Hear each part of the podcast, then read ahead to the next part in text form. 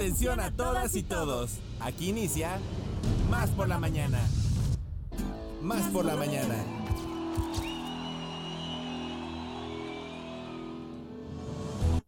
Más por la mañana.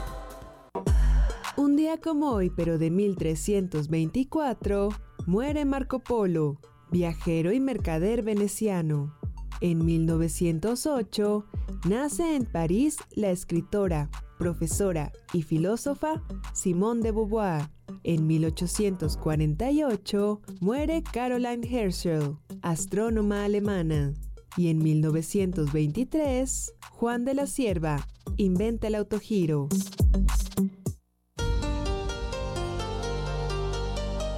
Buenos días, amigas, amigos de Radio Más. Es un placer tenerles esta mañana con nosotros.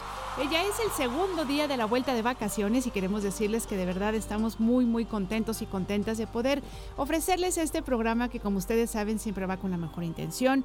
Con la intención, por supuesto, de que hagamos comunidad, de que hagamos reflexión, de que la pasemos bien y, bueno, pues de unirnos a través de estas ondas radiofónicas. Yo soy Ileana Quiroz y, por supuesto, queremos agradecer que está hoy el equipo completo. Ale Mota, nuestra productora, Josu de la Fraga, también nuestro querido productor, está Fonchito Celedón en los controles, mi queridísimo compadre Alejandro, el pibe Enrique se encuentra aquí a mi, de- a mi diestra.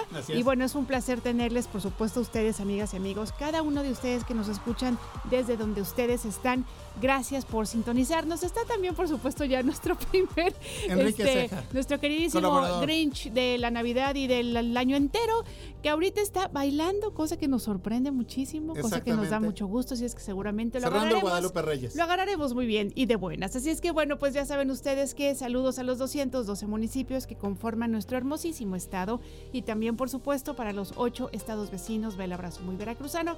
Aquellos que se encuentran allí en de las fronteras, ya saben que les enviamos un cachito de Veracruz hasta donde están. Teléfonos en cabina, no es cierto, primero voy a dejar que mi compadre, ya me estaba yo arrancando compadre, como si no, No, estuvieras. está bien, amiga. Yo te pido perdón, ¿cómo Hay que, hay estás? que poner el puesto, hay que tender el puesto. Muy buenos días, amo tu voz, me encanta tu energía, qué bueno que estás aquí con nosotros, con el equipo Muy feliz, completo. muy. Estamos muy felices. Oigan, les mandamos un saludo muy afectuoso a don Trinidad Ramírez de Naranjos, que nos está escuchando y nos echó un grito y, diga- y dijo, oigan, acá en Radio Más, bueno, al menos en Naranjos, se escucha eh, la señal como con un poquito de eco. Ya nuestros técnicos están trabajando en ello, ya hablaron a la repetidora de aquella zona. Entonces, muchísimas gracias. De eso se trata precisamente, Claro. comadre, amigos, de hacer comunidad. Lo que tú bien comentas, mandarles un cachito a través de la magia de la, de la radio de Veracruz para todos los lugares donde ustedes nos estén escuchando para estos 212 municipios y los 8 estados con los que hacemos fronteras.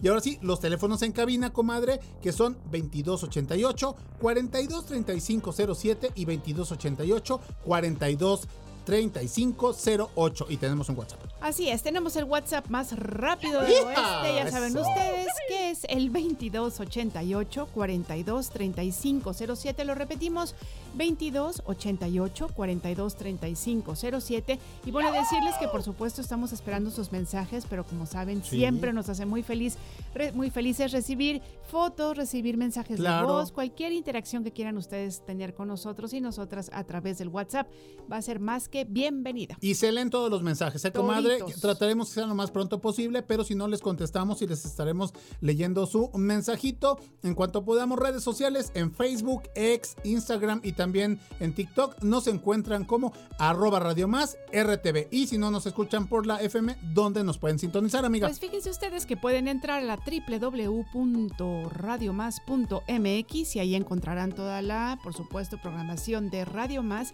y también, por supuesto, nos pueden sintonizar a través de Tuning Radio. Perfecto. Y bueno, antes de que nos vayamos a lo que es eh, el menú del día de hoy, rápidamente para todas aquellas personas que lleven el nombre de, Luque, de Lucrecia. Andrés y Adriano, para ellos un fuerte abrazo porque el día de hoy están celebrando su santo, así es de que seguramente, por más que lo decimos, tú bien lo dijiste ayer, Pues sí. manden coordenadas, Pues manden no. ubicación, Yo, tiempo ¿sabes real. qué? Se me hace que saben y sí, y Que sí caemos, razón. ¿eh? No, además de que sí caemos, que somos muy dragones. Es- yo te voy a decir que, so- que somos de buen diente y yo que soy de ocho cilindros. Así es. Hoy a nivel mundial, comadre, amigos, estamos celebrando el Día Mundial de la Electricidad Estática, ¿no? Esa electricidad que vamos hacia los museos y tss, la Exacto, tocamos de esta bola. Y sientes como el pelo sí Se te eriza. ¿no? Claro que sí, y también te- eh, hoy se celebra el Día del Ascenso en Globo Aerostático. Es lo que se está celebrando. ¿Alguna vez lo has hecho? No, No. Y, no, y fíjate que con estos últimos acontecimientos que ha habido, como que mejor le pienso. Son muy famosos los, los, los globos que, que, eh, se elevan desde aquí, desde Perote, ¿no? Así Y también en, en Turquía. Sí, claro, en la, en Recordarás, la- en ¿no? la Son- región de Capadocia. Así como Exactamente. si hubiéramos ido, ¿verdad? Sí, seguro, Claro, por ándale, hace supuesto, 15 en la región días. de Capadocia. Creo que fuimos juntos. No, pero es que yo sí he visto muchas fotos. No, yo también, yo por eso, por la magia del internet más que Así nada. lo es, muy bien. Oigan, bueno, pues el día de hoy ya saben ustedes que tenemos muchos colaboradores, como siempre ellos con su profesionalismo y saben que su corazón para compartirnos toda la información. Ya está, ya les decíamos, está aquí nuestro, nuestro queridísimo Enrique Ceja y bueno, pues tenemos también batalla de rol, Claro que sí. secciones culturales para acá y para allá. Sí. Y bueno, pues Entrevistas deportivos y saben que la primicia, porque ni RTV Deportes lo tienen, por supuesto, solamente aquí en Radio Más, la entrevista con el, eh, la directiva de los halcones de Jalapa, ¿eh? Ay, hijo. que ya Muy bien. anduvieron en Nicaragua, van a andar en Venezuela y van a representarnos dignamente, no nada más al básquetbol de Veracruz, sino de México. Los tendremos en un momentito más aquí en cabina. ¿Cómo Pues la muy bien, pues si les parece bien empezamos este programa diciéndoles que Somos Radio Más, somos we are más por la mañana. Oh my ah, God. my God. Así We start. ¿Un cafecito? Un consejo, ¿Una idea? un contacto. ¿Una sorpresa? ¿Qué tal una respuesta? Estamos aquí para servirte. Como fuente de información, Como inspiración. como referencia Como puente para comunicarte con más personas. y como bocina para escuchar tu voz. Más por la mañana. La radio te sirve. Más por la mañana. Comenzamos. Libros, series, películas y más. Más por la mañana con Enrique Ceja. Más por la mañana con Enrique Ceja. Con Enrique Con Enrique Ceja.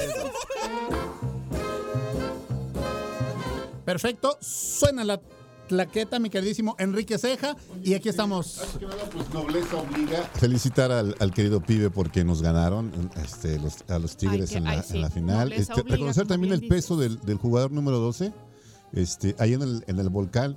No pudo los incomparables con este, apoyar debidamente a los Tigres. Y en el Azteca, pues sí, reconocer que el jugador número 12 pesó. Gracias a Donay Escobedo por siempre apoyar al América. Gracias a él ganaron. ¿Pero por qué dices? ¿Por lo del arbitraje o cómo? A Donay Escobedo. Ah, no, yo, yo te puedo decir porque se hizo expulsar tontamente el jugador del equipo Ah, de bueno, Tigres. nor- normalmente sería tontamente el expulsado. Si del bar te llaman para que diga, oye, no lo haga, la estás regando. ¿No viste que hubo una agresión antes del del América? Sí, Ya Sí, decía pero- yo, ya sí, se me pero de hacía muy todas raro que maneras, empezara con eso de Mira, nobleza dejo a Liliana en ¿eh? la casa y tengo a Enrique Ceja aquí en la Sí, cabina. sí, no, no, pero, no, pero no, finalmente, aunque ya lo, lo dijeron los grandes este, ¿quiénes son los árbitros grandes? y exárbitros del fútbol mexicano. Enrique Codesal, Ah, Enrique Ramos Codesal Rizzo, existe Enrique- Arturo Bricio Carter. Entonces, gente que ha ido a pitar copas del mundo. Codesal, amiga, que, que fue que aunque- siempre impugnado en sus, en sus partidos de los mundiales. ¿Ese, es- ¿Ese es tu apoyo, tu referencia? Bueno, pues es que siguen siendo las cartas fuertes del arbitraje mexicano, Ah. con, con- con muchos aciertos, comadre, y también con errores. Somos Fíjate seres que- humanos. Fíjate que hemos tenido siempre la corrupción en México muy arraigada y es una lástima. Pero yo, lo- yo le- yo felicito al pibe. lo Oye, quiero. oye, pero la verdad, Enrique, aunque sí era falta de eh, Quiñones sobre el jugador de Tigres, amiga, y muchas veces se sanciona, el jugador de Tigres se equivoca en tirarle el manotazo. Sí, si el entonces- niño es chillón, ¿para qué lo pellizcas? Ah, ah, ah, si el niño chilló. va a quedar- O sea, a, Hay a- que sacar barrio, a papi. este, a confesión de, de- de- de culpa, relevo de pruebas. ¿Qué le parece? No, no, Ay, yo y yo de veras no caí tengo- Ahora, ahora te- ahí te va la otra con la que mato a mi, a mi compadre y yo creo que este ah, un escucha ahorita se me fue mi nombre, me va a apoyar, pero este también Nahuel Guzmán, entonces también es culpa del árbitro o bueno, ¿no? lo que pasa es que Nahuel Guzmán ya fue después. Ya estás acomodando Sí, el- el- ya la narrativa a tu conveniencia. Porque Nahuel no hubiera hecho lo que hizo si no hubiera tenido que ir el, Tigres adelante después de una agresión de tal forma del árbitro al ¿Y sabes qué? Tigres. ¿Cómo se la mato? En la final anterior, donde también fuimos campeones contra Tigres, tres de- jugadores de Tigres expulsados. Sí o sí. Llevaban un año llorando, llorando, porque ese fue ese el término. Voy a tener que de meter orden en Permíteme, esta déjenme mesa. acabar nada más este argumento. Es que Estaban llorando un año porque Viene en estado inconveniente expulsaron- Enrique Ceja, ¿eh? Expulsaron a Fidalgo, un año lloraron. De que por un, con, con 11 contra 11 contra la Chiva les iban ganando. Bueno, nada más corrijo el dato, fueron seis meses. ocurre Seis un meses. año, un año. Seis meses. Y además recordarles que ellos en cinco años llevan un campeonato. Nosotros en un año hicimos dos. Muy bien. Muchas gracias. Ya, ¿son felices? Tenemos ¿Ya 14. se desfogaron? Tenemos 14. ¿En cuántos amiga. años? ¿En 100? No, pues en los que sean, pero tenemos 14, mi querido Enrique Muy Ceja. bien, El, ya. el ya. vendehumo Silencio. más grande del mundo. Está muy bien. Bueno. Pasemos, a pasemos por favor a la materia Bueno, que nos este, ocupa esta mañana. Fíjese que los trabajos en el cine de Rodrigo García siempre habían sido en inglés. Y, y esto es paradójico porque, a pesar de ser hijo del gran García Márquez, nunca había podido realizar una cinta en el idioma que le dio gloria a su padre, ¿no? Luego de haber nacido en Colombia, Rodrigo llegó a México a la tierna edad de un año y vivió en la Ciudad de México por 30 años antes de mudarse a Santa Mónica, California, donde ha vivido desde entonces. Y es en este 2023 que realiza por fin un proyecto latino en el que puede reflejar esos años mexicanos en donde creció y gozó tanto durante su infancia, como él mismo confiesa, ¿no? Familia, que es la cinta que quiero hablarles, es una cinta que refleja la vida de una exactamente eso, una familia bilingüe que no es precisamente la clásica familia rural ranchera mexicana. Esta familia, que retrata el guion coescrito con Bárbara Colio, vive en un rancho que cultiva el olivo. Es pues un rancho con una connotación, digamos, pues más nice, ¿no? García es un director muy prolífico y a la par que colabora en la realización de 100 años de soledad para Netflix, es parte de una campaña que esa misma compañía de streaming impulsa que llama hashtag que se vea México y es justamente de ahí que surge esta cinta familia. El recorrido para realizar la película inicia con el contacto que el director hace para convencer a Daniel Jiménez Cacho durante la proyección de Bardo, la cinta que el actor mexicano actúa bajo la dirección de Alejandro González Iñárritu. Rodrigo García ha dirigido estrellas de la talla de Glenn Close, de Sissy Spacek, de Naomi Watts, de Annette Bening. Así que Jiménez Cacho para una película mexicana era una opción lógica para protagonizarla. Al respecto, el mismo Daniel, quien además es un actor con una trayectoria que todos le reconocemos, Cierto. él eh, fue alumno de, también de Gurrola, fue compañero de Katia Tirado que estuvo aquí con nosotros hace unos meses. Dice que ya conocía bastante el trabajo de Rodrigo como director y que la historia le parecía muy bien escrita porque mostraba que era un gran conocedor del alma humana, del comportamiento fino, de los movimientos sutiles del espíritu.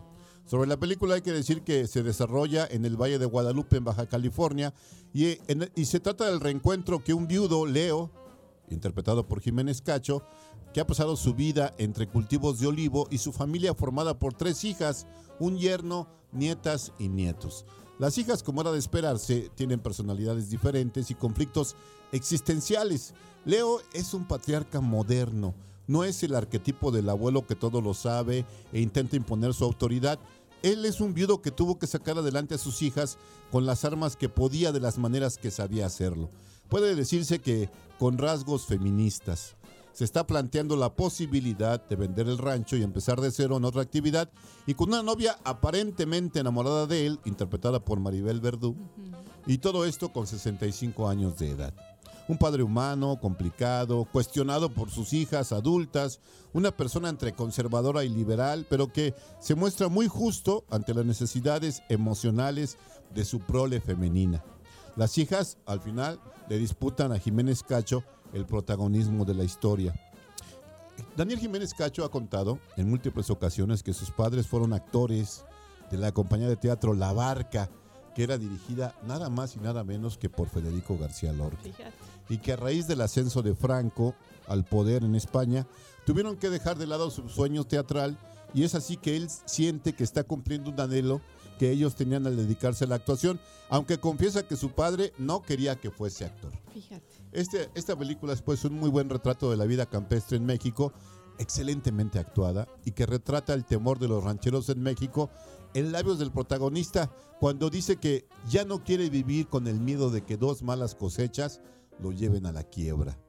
Eh, para mí es una película muy recomendable y se puede ver, como ya dije, en Netflix. En Oye, Netflix. yo tengo justamente la pregunta que hacerte sobre el reparto, porque por ejemplo, recuerdo que he visto a Ilse Salas en otra, en una miniserie, en una serie más bien, no fue miniserie, en una serie este, como bastante insulsa y no me gustó su actuación. ¿Qué Fíjate tal lo hace? ¿Lo hace tiene- bien? Lo hacen muy bien. Este, tiene mucho que ver la dirección de actores. Cierto, Este, y, normalmente los, los tiempos de producción de otro tipo de, de, eh, perdón por el, el decirlo otra vez, las preproducciones es diferente.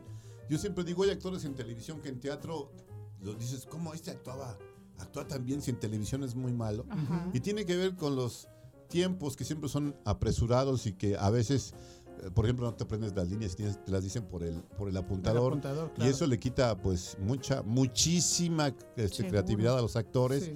pero que, insisto, la producción y, y los tiempos que tienen que acabar rápido la- la- las escenas, pues marcan la manera como se hace la televisión o el cine, ¿no?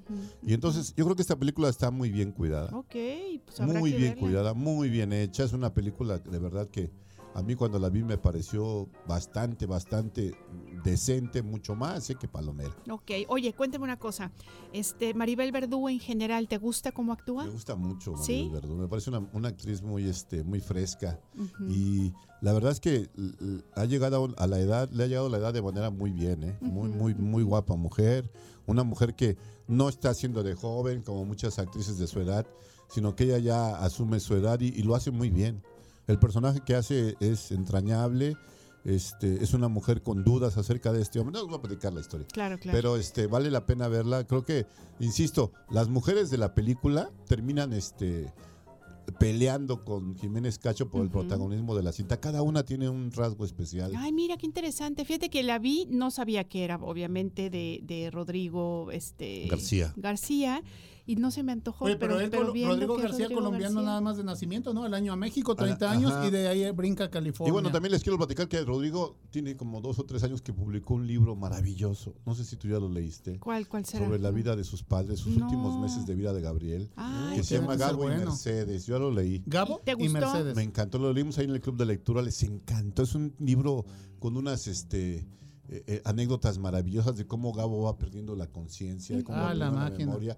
Hay una escena que él platica de su padre que está en la cama y de repente está rodeado de enfermeras y se va despertando y ve a su hijo y le dice, este, pero... ¿Por qué me traes a todas estas? Yo con todas no puedo. no, digo, dicho en términos coloquial para que no se Sí, diga sí, tanto sí. en la tele, en la radio, claro. pero este, sí, de alguna manera, es que yo nunca he podido con tantas mujeres, yo de a una por una, ¿no? Claro, claro. Y claro. cosas así que no reconocía a su madre. Muy interesante el libro, eh, muy, Wow. Debe muy ser enternecedor. enternecedor. Justo. Muy enternecedor. Sí. Pues lo presentaron en la Feria del Libro hace el año pasado. Ok, puede y- ser. y ¿Qué yo- editorial es, eh, Henry? No me acuerdo. No te yo pero lo tengo digital. Lo yo lo tengo digital. Ok, Gabo y Mercedes. de Rodrigo Oigan, y- García. y, hablando justamente de García Márquez y de, bueno, como hay tantos despropósitos en el mundo, no sé si supieron esta noticia de que en un condado de, em, de Florida hay como una liga de padres de familia súper preocupados, lo vamos a decir en- Ajá. entre comillas, por las lecturas que les encargan a sus hijos en la escuela. Y acaban de vetar, por ejemplo, eh, a García Márquez, Mm. eh, 100 años de soledad. Sí, pues. También a, este, a Elena Poniatowska, eh, a un montón, a Isabel Allende con La Casa de los Espíritus, Ajá. Un montonal de libros que Sí, de- forman de parte de, autores. claro, de, de además, bueno, de la literatura latinoamericana, pues que ha valido la pena, etcétera, etcétera, pues prohibido. ¿Y saben por qué? Por inmorales. Por inmorales, ¿Qué les por parece? promiscuos. ¿Qué les parece? Es una Sí. tristeza, no una Totalmente pobreza de, criterio. Pero bueno, afortunadamente eso pasa allá. y un no acá. despropósito, ¿no? Porque finalmente son este, lecturas que nos han dado identidad a todos Así como es, latinoamericanos, como hispanohablantes, diría yo. Sí, sí, sí, ¿no? sí, absolutamente. Y además, bueno, finalmente en el estado de Florida, qué cantidad, ¿no? De, de personas de habla hispana hay. Entonces, pues es una gran pérdida. Es una gran pérdida y también habla mucho de la ignorancia de quien, de quien. Ejecuta ese tipo de, Sí. de- de abusos, porque es un abuso Es un abuso. cultural, ¿no? Tratar de borrar tu pasado, tratar de, de que no recuerdes de dónde vienes, de que no, no, este, no reconozcas tus raíces, a mí me parece sumamente violento, ¿no? De, y más de una autoridad, ¿no? Cuando es una cosa que, que surge en la sociedad, que la sociedad ya sabes que te impone maneras de hablar, que te impone modismos. Ya lo decía precisamente García Márquez cuando recibió Sí. el premio Nobel, ¿no? Que a él le parecía que el habla de la calle era mucho más rica que el habla de la academia, ¿no? Y lo reflejaba en su obra en todo su el tiempo. obra, así es. Oye, y otra cosa, bueno, ahorita que te decía que qué bueno que esto había pasado en otros países y no en el nuestro, estoy recordando esta noticia de que también Aura de Carlos Fuentes Claro. fue también este criticada y sí, oye, y censurada y Censurada. Oye, pero recuerdo esta, esta campaña contra, contra Aura de, de- de Carlos Fuentes, que fue la mejor publicidad que le pudieron haber hecho, ¿te acuerdas? Sí, desde luego. Y desde ya la verdad, yo, yo, yo este, pues tengo en, alto aprecio la obra de Carlos Fuentes, pero sí me parece que ahora es su cuento o su texto más extraordinario. Sí, ¿no? a mí también me Me gusta. parece que es extraordinario Sí, sí. ahora y sí es un crimen que los jóvenes no puedan conocer una obra de tal Imagínate, magnitud, ¿no? De lo que te Oye, estás cuando, cuando hay otras cosas en, en- en plataformas, ¿no? Eso Eh, decía en, justo, en TikTok en- y eso. claro. Y lecturas obligadas que te ayudan tanto, ¿no? A mí me tocó afortunadamente sí leer Aura y, y que bueno, que se pongan así esta, liga, ¿no? De, de- de Oye, papás, de super papás. Y justamente en esta en este artículo que leí decían, ajá, a ver, prohíben esta cosa, pero en televisión pueden poner, por ejemplo, estas horribles como telenovelas, yo sé que no son telenovelas, pero para mí es como si lo fueran de las Kardashian y esas Ah, cosas esos que dices. supuestos realities, Exacto, ¿no? realities, dices, ¿cómo? A ver, ¿cómo una cosa, no? Cuando ahí también estás viendo, o sea, y realmente ahí estás viendo, pues, mucha frivolidad. la Claro, totalmente. Pero son los ¿no? valores sajones que valen la pena, según es, ellos, los valores es. Qué sajones. cosa la- tan no, es una cosa terrible. Así es. Oigan, y bueno, pues como hoy tenemos dos por uno, ¿qué les parece? Nos Se encanta. Venga. Arránquese. Fíjese que pocos temas tratados tan extensamente en el cine como el de los extraterrestres. No sé si estén de acuerdo. A veces son pintados como monstruos que intentan convertir a la Tierra en un mundo esclavizado, o comernos enteros o por partes, u otras resulta que son absolutamente encantadores con la humanidad depredadora, ¿no?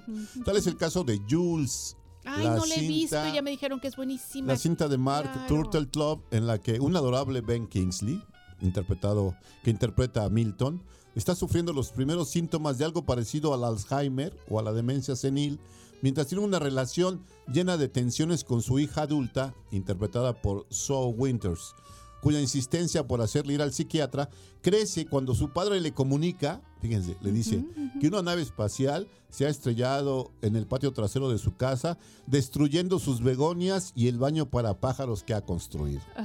Sin embargo, cuando Milton intenta pedir ayuda al municipio y a otras personas, es olímpicamente ignorado. Así es terrible ver cómo este personaje cuando va a decir al municipio, oigan, vengo a decir que hay un ovni que destruyó Eh, mis sí. begonias en el patio trasero y todo eso. Nadie Todo el mundo, na- nadie dice, esta boca es mía.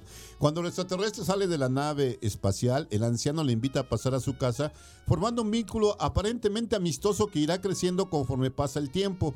A pesar de que la relación con el alien es no verbal, parece comprender el inglés y entiende cuando Milton lo bautiza con el nombre de Jules. A pesar de lo disparatado de todo el planteamiento, la cinta logra enternecer a la audiencia gracias sobre todo al trabajo histriónico de Kingsley, que le inyecta una gran dosis de dignidad a un personaje que consigue una empatía realmente instantánea. Es, es increíble cómo Ben Kingsley rompe el esquema de los personajes que le hemos visto Ujú, hacer claro. y consigue un personaje realmente que despierta la compasión, la Qué bonito. empatía, la ternura. Es un gran actor. Es un gran actor. La aparición de sus amigas Joyce y Sandy operan en la misma dirección. Los tres nos transmiten la importancia de la compasión en la vida diaria y cómo la soledad puede llegar a afectar tanto a las personas de la tercera edad.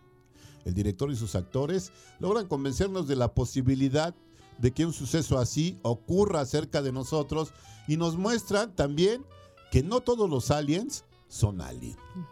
Una gran película para palomear o ver con una taza de chocolate caliente en las manos. Eso está Y muy está bonito. Netflix, ¿no? Ay, pues Jules, también. Oye, pues agradecerte, Enrique, porque esta, esta fue petición de Hermes Burdón, que nos escucha. Excelente. Entonces, ahí está mi queridísimo Hermes. eh, cumplió el buen Enrique Ceja. Tarde, pero. No, pero no importa, ¿eh? Pero bien, bien, bien cumplido. Y pues habrá que ver Jules. Sí, yo quiero ver las dos, oigan. Sí, las a ver si me encuentro un ratito esta semana para la siguiente semana traer la, la, este, la tarea hecha. Exactamente. Sí, no, este, vale la pena. Estas dos películas creo que son, primero para toda la familia y se van a divertir mucho. Van a pasar una tarde realmente, diría yo, encantadora. ¿no? Eso. Comadre, yo, yo te dije que, que en vacaciones estuve eh, viendo mucho cine de Bollywood. Cierto muchas es. producciones. ¿Qué, qué, qué, opinión, qué opinas de, de estos super, eh, pues superhéroes, no? Super- de, exactamente. ¿Ya viste De- película de las tres R's en, en Netflix? No. Dura tres horas. Es una película increíble, increíblemente producida, con unos efectos que ya los quisieran los, los, los gringos. Exacto, sí. Deben ver esa película RRR. Yo no la Ah, he bueno, reseñado tanto porque me parece que es una película que sí, este, pues requiere que tú tengas este, empatía con el cine hindú, porque es una película, pues, obviamente de ciencia ficción y de fantasía, pero los efectos, las coreografías. Eso te a decir, Sí, y de- y de, y de coreografías, gráficos. claro. O sea, los actores, qué bárbaro, porque vimos una que se llama Jabulani, algo así, ¿no? De, un chico que es este, eh, que le quitan el reinado y todo lo que tú quieras. Y vimos otra de una chica que es prostituta, cuenta su historia y todo. Pero bueno, dentro de todo este desarrollo, comadre amigos, ella canta, actúa, lo que tú dices, baila, Sí, unas es que todos- coreografías, todos la escenografía espectacular. Es un Entonces, pastiche de géneros, ¿no? Sí, Porque sí. hay humor, hay, hay drama, Exacto. hay este, hay, hay, hay, por supuesto mu- musicales. Claro. Y entonces es un pastiche eh, delicioso que de repente sí llama mucho la atención, ¿no? Y como son tan largas algunas, te Y digo de- que esta Sí, dura son más allá de las dos horas y media. Oye, y todas. además, como dice, superproducciones. O sea, Superproducciones. al parecer, no, no estoy segura si este, realmente tienen inclusive hasta más presupuesto. Y producen más que Hollywood, sí. Ajá, producen, eso sí sé, que Sí. producen más Que que, Hollywood. Hollywood. No sé si tengan, sí, pues, probablemente Sí, algo así. Es interesante. Who Wants to be a Millionaire es también la que Ah, ganó el claro, Oscar, ¿no? sí, claro, Desde chico, claro. gran Además, película. la, la música de Mía, ¿te acuerdas? este, este, este, la música de Mía, de- a partir de esa película Mía, que es una cantante rapera neoyorquina, este, se hizo muy famosa porque la, la la música, la canción tema era una, es una cosa bellísima. Ujú.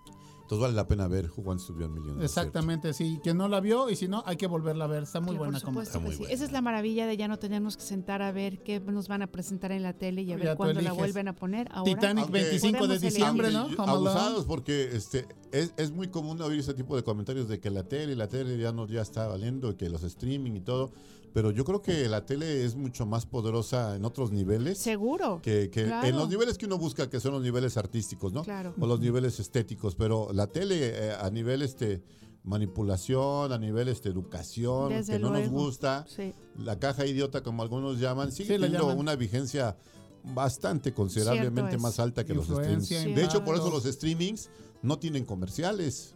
Porque realmente todavía no llega tanto el poder de los streamings como para que tú digas, oye, vamos a meterles un comercial, ¿no? Sí. Ya no, porque la televisión sí. Por eso en la Y televisión. ahí acá- seguimos, ¿eh? Ahí seguimos. Y ahí seguimos, bien, Bueno, yo ya no veo tele. Bonita Han de reflexión. saber. Bueno, sí, es que yo ya no, No. tengo tele. No, No me digas. no tengo un solo canal de televisión. digas. bueno, televisión abierta, Sí. Pero- Yo tengo televisión abierta, exacto, y pues ya ahí ya. las pero no tengo internet. antena. Entonces no tengo ni televisión abierta. Ahora que lo pienso. Sí, pues así es. La, ya, pero sí, cuidado con, la, con menospreciar la televisión. claro, no, desde luego. Porque po- políticamente es un arma muy Sigue poderosa. siendo un arma muy poderosa. Así Pues es. le agradecemos mucho, oiga, la visita y este dos por uno. Dos por uno. Me yo gustó, casi, ¿eh? casi que le Dos creí uno que palomera. venía Pacífico, fíjese. No, Sí, pues, sí, yo también. Me dio el abrazo, el de Judas. Sí, Vengo sí, pacífico, lo que pasa es que no encuentro, no encuentro, yo he hecho mis argumentos y lo que escucho son puras diatribas ya Ajá. gastadas. Sí, tú podrías decir lo mismo. ¿estás de Exactamente? Muy bien, exactamente. vamos a continuar. Yo creo que nos vamos a ir a un, nos vamos a ir a una batallita de rolas. Batalla de rolas. ¿Qué les parece? Es más, mira, para que veas cómo te favor. queremos, a, A ver, si no nos Quédate, pones, a ver si no nos entornas Órale. los ojos y te pones con tus cosas.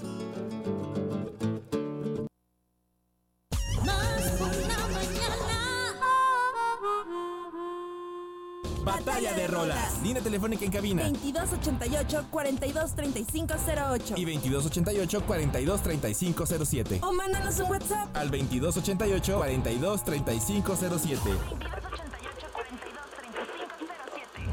Que comience la batalla de rolas.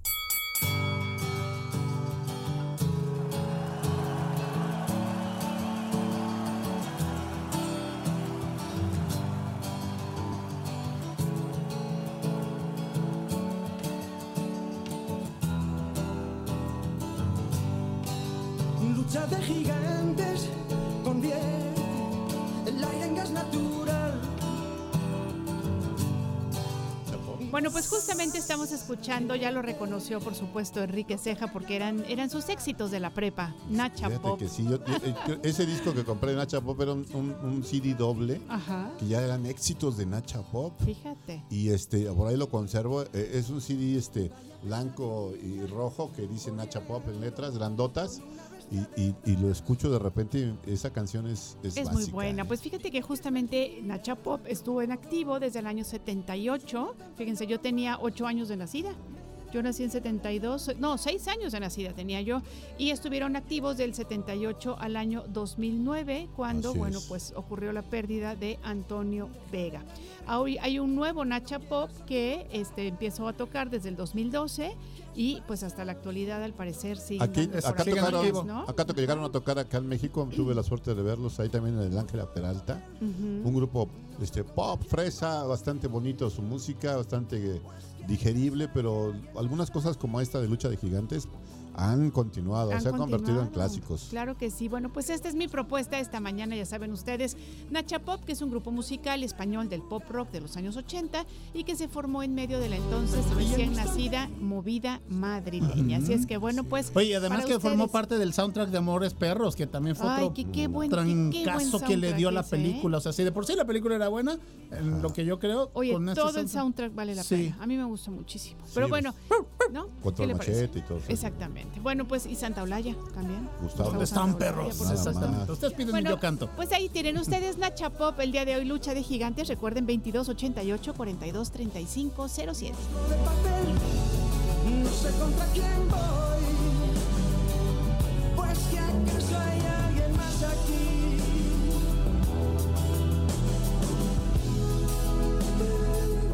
Batalla de rolas.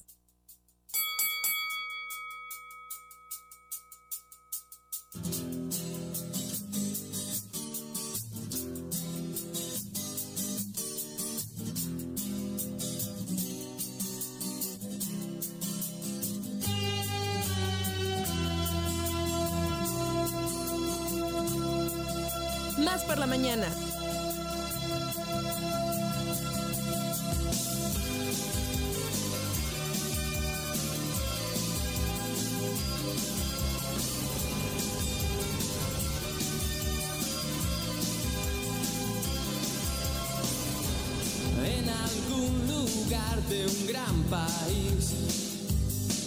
Bueno, pues aquí está mi propuesta para esta batalla de rolas. ¿O le podríamos cambiar a máquina del tiempo? Eso. ¿Eh?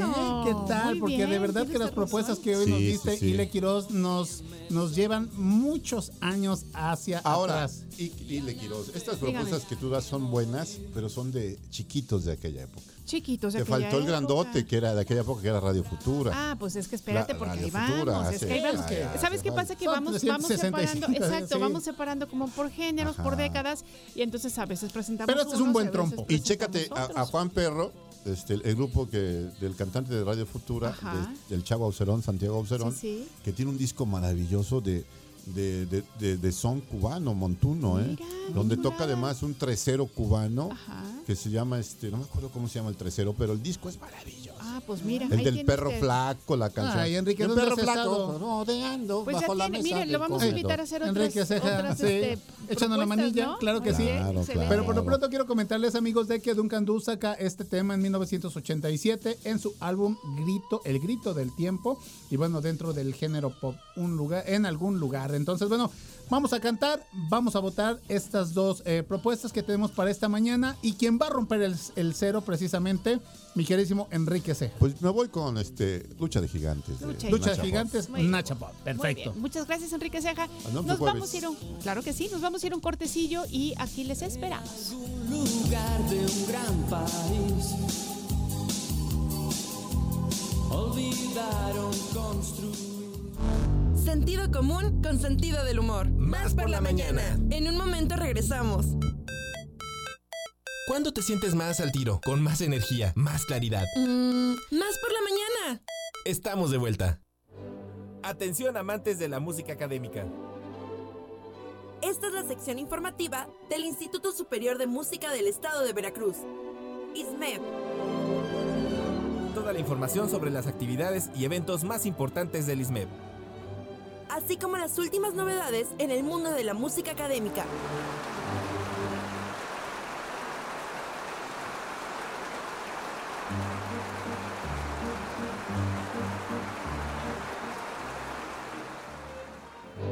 Atención amantes de la música académica. A Fernando Córdoba, Fernando Ismep, como le decimos los cuates, comadre. Muy buenos. Muy bien, bueno, pues nosotros le vamos a dar la bienvenida a Fernando Córdoba del Instituto Superior de Música. Es Así un es. placer tenerte con nosotros, Fer. ¿Cómo estás?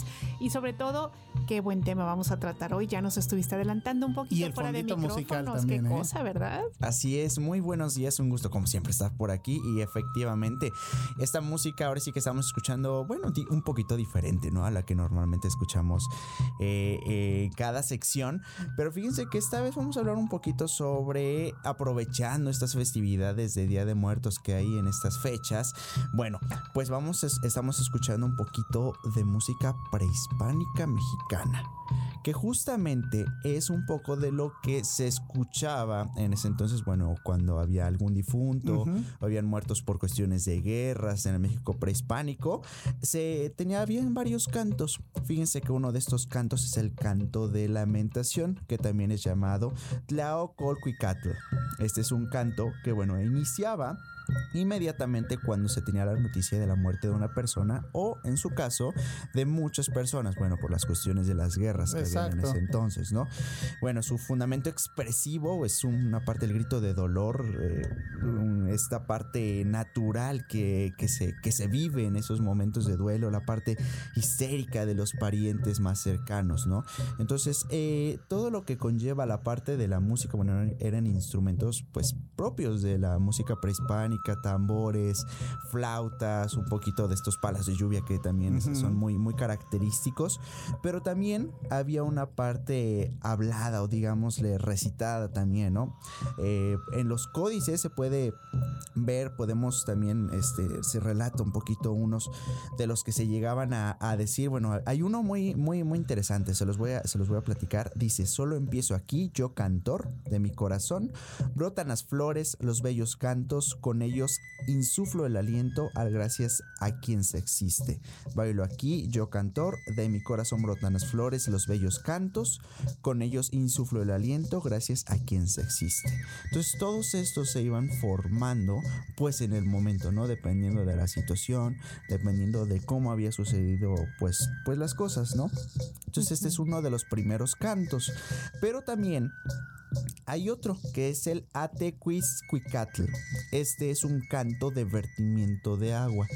Entonces tenemos ya, bueno, el, primer canto que es cuando se sabe la noticia de que, hay una persona fallecida, pero este se cantaba en contextos mortuorios previos a la cremación. Entonces mientras que el sacerdote estaba encargado del ritual, se escuchaba este otro canto, ¿no? Que era también muy propio de esta de esta situación para darle pues un paso a otra vida, por así de llamarle, ¿no?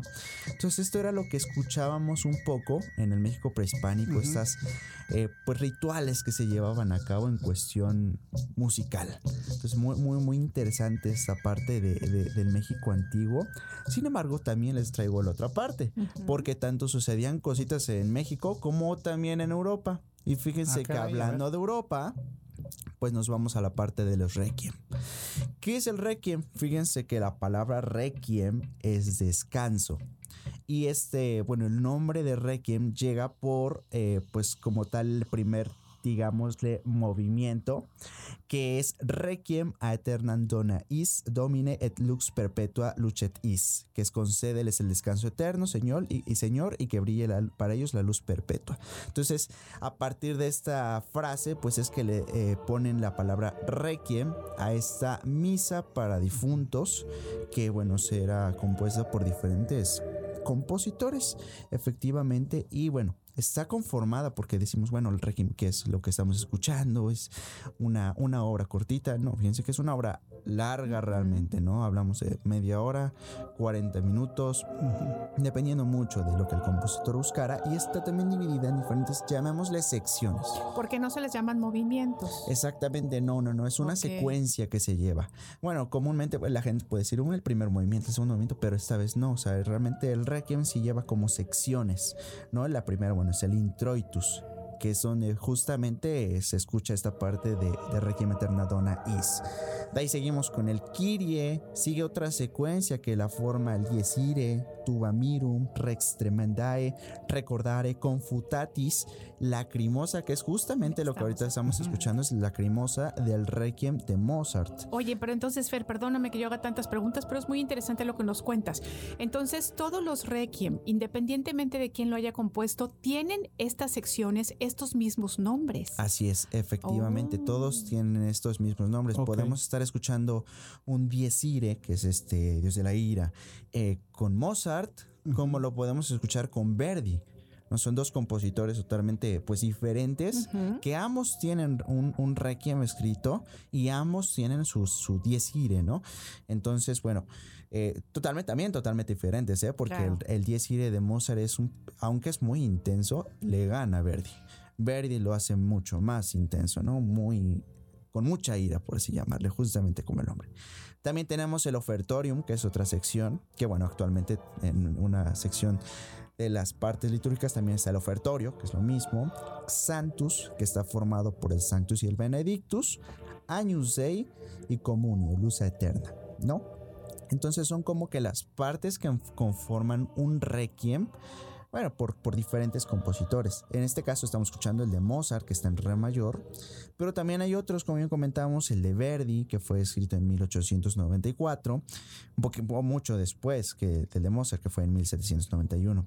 Pero también tenemos el de Fauré, el de Maurice Surflé, el de Brahms, eh, bueno, es un sinfín de requiems que era dependiendo, ¿no? Eh, por ejemplo, a Mozart se lo encargaron. Ujú. Da la casualidad que, bueno, Mozart fallece en Fallece, su propio claro, requiem. Claro. Una cosa, pues, fuera de, de- de- de lo común, ¿no? Porque estamos que está componiendo su re- el rec- un requiem para otra persona y él fallece en, Sí. en ese mismo. Y ya platicábamos en otro, en otro momento contigo que si era cierto esto de que Salieri lo había terminado, ¿no? ¿Te acuerdas todas Sí, sí, sí, estas, claro. sí, claro, este, claro. mitos Lo que hay alrededor Estos del mitos, Requiem? efectivamente. Y sí, bueno, el, el eh, solo recordando, sino el de Mozart, bueno, fueron sus, sus eh, discípulos con, con base en, sus apuntes, en sus anotaciones, toda esta parte de, de lo que él estaba haciendo, pues era como, como lo lograron terminar. Ahorita justamente estamos escuchando el Dies Irae, Ujú, igual, de Mozart, ¿no? Entonces escuchamos esta parte muy intensa. ujú. ¿no? Pero bueno, ese es lo que escuchamos en Europa. Entonces ya tenemos la, la- la visión tanto del México prehispánico, la parte europea, que claro, hay muchos años de diferencia, pero son totalmente diferentes. diferentes. Oye, Sí, compadre, claro. y Fer, ¿cómo de verdad la música nos ha acompañado y nos seguirá acompañando en todos los momentos de Sí. nuestra vida? No importa, ¿no? En qué posición geográfica estemos y además en qué, en qué época, etcétera, etcétera. Siempre la música va a ser como un instrumento para poder justamente hacer un duelo, para poder expresar, para poder calmar. Qué maravilla es la música, ¿verdad? Totalmente, totalmente. Está, in- está inmersa en, to- en- sí, efectivamente, toda nuestra vida, en todos nuestros momentos. Nos acompaña, no- nos ayuda inclusive, ¿no? Tanta, nos transporta a otros lugares, a- inclusive a concentrarnos, a, a todo, vaya, a todo está involucrado. Hasta un poder curativo tiene Sí, la claro, música. un, un ¿no? elemento indispensable, ¿no? Para el, para el ser humano. Muy bien. Pues Fer, nos encanta todo lo que nos compartiste. Muchas gracias. Y además, bueno, pues muy ad hoc, ¿no? Por lo de las fechas. Así es, Pero además culturalmente, históricamente, como siempre, Fer, así dejándonos con el ojo cuadrado, con el dato, ya sabemos un Diez poquito limpio, más. diez sí, etcétera. se va 10 perfecto, como Nadia Comaneci. Excelente. Fernando Córdoba del Instituto, Instituto Superior de Música del Estado de Veracruz. Muchas, muchas gracias. No, muchas gracias a ustedes siempre. Muy bien, y aquí nos, aquí nos vemos en la siguiente. Claro que sí. Y nos escuchamos. Redes sociales, rápido, mi Fer. Claro que sí, Instituto Superior de Música del Estado de Veracruz en Facebook, arroba ismep.cef en Instagram y bueno, en YouTube también como ismep, ismep-tv. Perfecto. Excelente. Nosotros Muchísimas continuamos, gracias. ¿no? Recuerden, esto es Más por la mañana.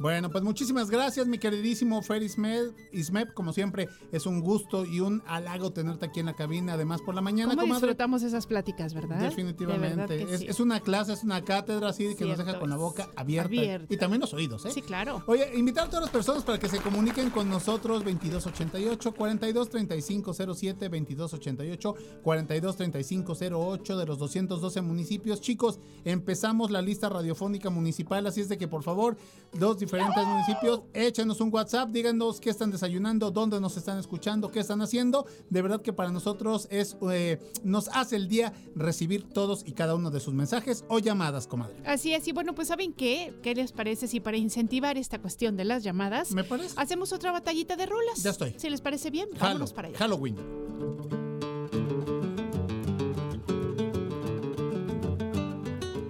Batalla de rolas.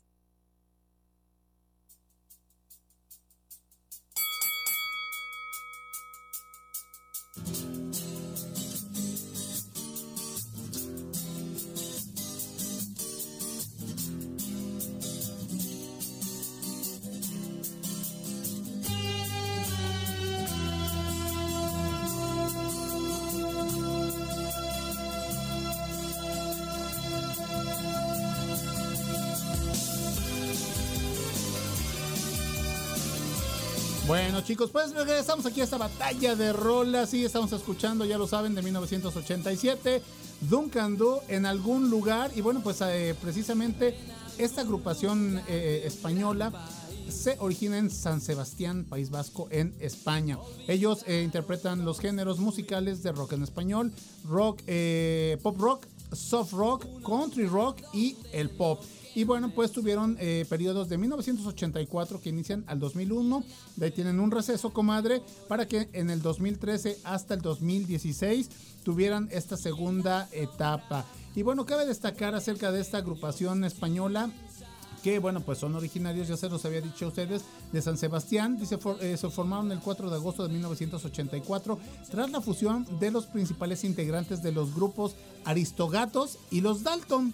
Mientras que los originales eh, fueron Mike, el cantante hasta entonces del grupo Aristogatos, Diego, vocalista y bajista del grupo Los Dalton, y Juan Ramón Vilés, guitarra y batería de Los Dalton. Desde 1989 hasta el 2016 estuvo compuesto por los dos primeros integrantes y bueno, el nombre del grupo hace referencia a un personaje de Secuestrado, una novela de 1986 de Robert Louis Stevenson. En ella Duncan Du era el jefe del clan escocés que eh, fascinaba a Erentux en aquellos años. Entonces, bueno, ahí está la información de la agrupación, de qué va su nombre, los periodos en los que estuvieron musicalmente activos y por supuesto espero contar con su voto, chicos, para ganar ya este año, amiga, ¿eh? Así Porque es. el día de ayer tú ya. Pero vas a ver que hoy, hoy es la tuya. hoy es la Esperemos que así sea, Muy bien. 2288 4235 07.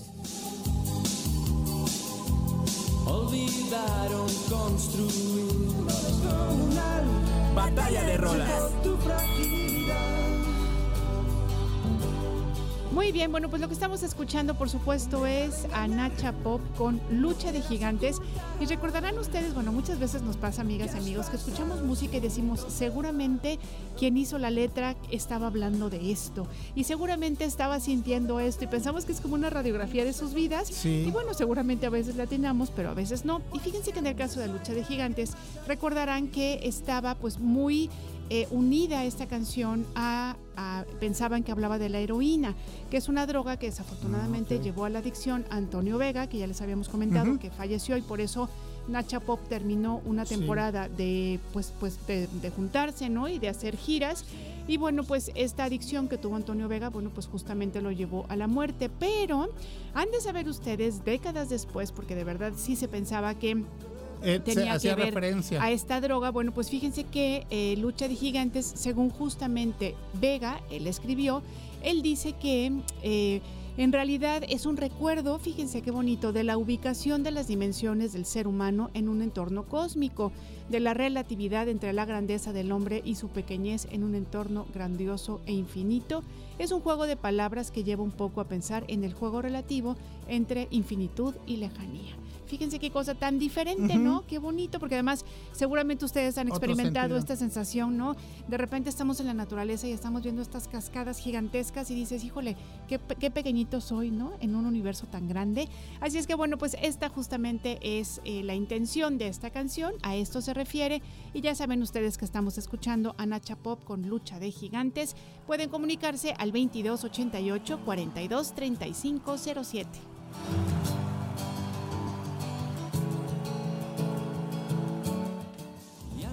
nacer no haya que morir. Bueno, chicos, oigan y pues recuerden 2288 42 35 07 para que voten en esta batallita de rolas y tenemos más contenidos, comadre. Así es, fíjense que ustedes, fíjense ustedes que por supuesto nuestro compañero, nuestro querido compañero y amigo Jorge Mazurik nos tiene información que está relacionado por supuesto con todo lo que tiene que ver con tecnología, inventos nuevos, etcétera, etcétera. Imagínate, es por ejemplo, esta batalla de rolas cuando salieron estas canciones, tú y yo las escuchamos que en cassette Sí, o- claro. o, quizá en LP. No, yo creo que en los, ah, en los En los dos, dos, ajá, ¿no? pero yo por ejemplo me acuerdo haber tenido a Nacha Pop en cassette. Exactamente, ¿no? Y entonces, bueno, ahorita con Mazo y con toda la tecnología que hay, que ya todo es digital y que vaya, ya ni, ni tocas, ¿no? Ni Simplemente tocas. lo escuchas. Exactamente, así es que nos vamos a escuchar Tella, tecnología e inteligencia artificial con nuestro compañero Jorge Mazurik. Más tecnología. E inteligencia artificial. M- más tecnología. E inteligencia artificial. Más por la mañana.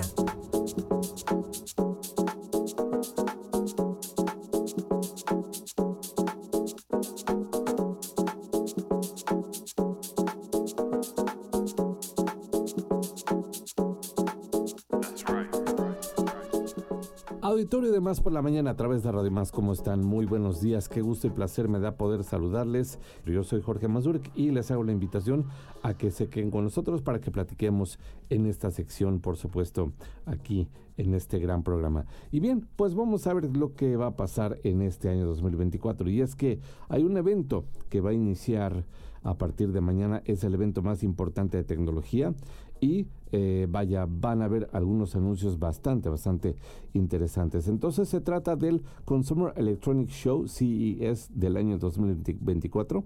Es una gran feria que eh, van a presentarse diferentes marcas tecnológicas y donde pues nos van a presentar avances muy interesantes. Así que mañana inicia eh, este evento y va a terminar el viernes 12. Entonces se tendrán cuatro días para que marcas tan interesantes, tan importantes como Nvidia de las tarjetas de video, LG, Samsung, Google y otras eh, empresas van a presentar novedades en 41 categorías de productos tecnológicos. Así que esto se va a llevar a cabo en Las Vegas Convention Center, va a ser la sede del CES 2024 y bueno, habrán 20 pabellones mostrando a más de 130 mil asistentes las diferentes innovaciones tecnológicas. Entonces, ¿qué podemos esperar de este evento tan importante? Bueno, pues van a estar estas 41 categorías que les comento de diferentes productos de electrónica y bueno, pues vamos a ver qué va a pasar porque ya hay marcas que ya han dicho algunas cositas que van a presentar en este CES 2024. Entonces, van a haber productos como electrodomésticos, monitores eh, de juegos, eh, también equipos para videojuegos, eh, también equipos portátiles, pantallas, gadgets, incluso vehículos que van a tener una gran tendencia en el futuro del automovilismo. Así que van a ser cosas que a muchas personas eh, que nos gusta la tecnología, pues seguramente van a interesar. Así que, eh, pues, esto también van a haber temas que habrá de la inteligencia artificial, realidad virtual, realidad aumentada y tecnologías que ya dominaron eh, la agenda pública el año pasado y que seguramente pues van a venir con mucho mayor eh, énfasis, con muchas más ganas en este año. Entonces ya hay marcas que adelantaron algunas innovaciones que van a tener sus productos en dichos ámbitos. También eh, pues van a haber marcas que van a presentar innovaciones importantes en materia de ciberseguridad, salud digital, la potencialización de productos de hardware que van a permitir realizar actividades y tareas de una forma eh, más sencilla en el día a día, en todo lo que es cotidiano. Entonces, también van a haber diferentes artistas a esta feria tecnológica ya ah, han dicho que van a estar presentes Robert Downey Jr., Ryan Kelly, Urtash Ambudkar, Steve Aoki. Steve Aoki, pues un gran genio de la música eh, moderna, la música electrónica. eh, David Bainoff y David Brett Weiss, Mark Cuban, Lou Cradis, eh, Will I Am y otras personalidades más. Entonces, eh, bueno, vaya, si no podemos estar en el CES 2024, que pues para algunos les sería imposible echarse un vuelito a esta gran ciudad de Las Vegas, bueno, pues se podrá ver a través de YouTube, así que es una plataforma donde se va a transmitir en directo estas conferencias y van a eh, llevarse a cabo, les digo, a partir de mañana, martes 9 hasta el viernes 12. Eh, en el evento entonces van a poder visitar el Consumer Electronic Show, el calendario de conferencias, eh, para que podamos estar al tanto de todo lo que va a pasar en esta presentación. Y bueno, posiblemente en TIA, tecnología e inteligencia artificial, ya también daremos a conocer qué es lo que estará pasando en el Consumer Electronic Show 2024. Así que a estar pendientes y bueno, pues con esto me despido de la inauguración de esa sección de tecnología en el año 2024 aquí en Más por la Mañana. Regresamos micrófonos a nuestros queridos compañeros conductores mientras deseamos que se la pasen muy muy bien y nos escuchamos, les parece bien, la próxima semana en este mismo horario y también el programa TIA Tecnología e Inteligencia Artificial los jueves a las 8 de la noche con Fateca y un servidor donde presentaremos anuncios importantes en cuestiones tecnológicas y por supuesto la música que siempre vas a disfrutar. Así que gracias, pásenla bien, bonito día y nos escuchamos la próxima semana en una emisión más de la sección de tecnología aquí en este gran programa. Bonito, bonito día.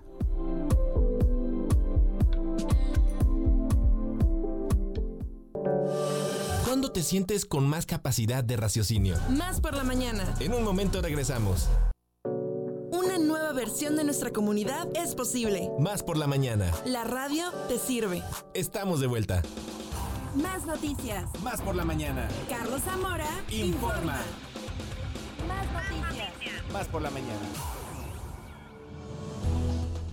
En Florida fue lanzado este 8 de enero el cohete Vulcan Centaur con el módulo Peregrine cargado de instrumentos de la NASA para analizar la superficie de la Luna. Dentro del módulo lunar se encuentra la que la NASA ha calificado como una ambiciosa misión mexicana con diminutos robots para estudiar la superficie lunar. Dichos robots han sido desarrollados por el Laboratorio de Instrumentación Espacial del Instituto de Ciencias Nucleares de la Universidad Nacional Autónoma de México. Se trata de exploradores de 12 centímetros de diámetro y de menos de 60 gramos de peso que forman parte del proyecto Colmena, la primera misión lunar mexicana.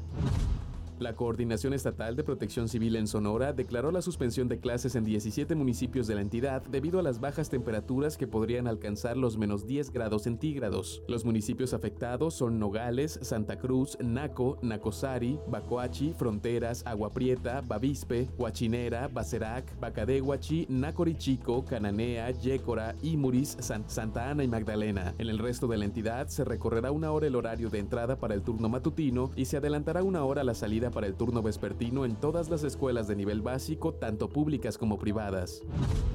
A una semana del sismo registrado en Japón, el gobierno ajustó las víctimas a 168 personas muertas y más de 300 desaparecidas, mientras las tareas de búsqueda de víctimas y asistencia a los damnificados continúan obstaculizadas por nieve y los daños en carreteras. Las autoridades locales actualizaron la cifra de daños por el terremoto de magnitud 7.6 que golpeó la prefectura de Ishikawa, al tiempo que anunciaron que otras 323 personas continúan desaparecidas. La mayoría de los muertos se produjeron en las localidades de Guajima y Suzu, donde también se concentran las tareas de búsqueda y rescate.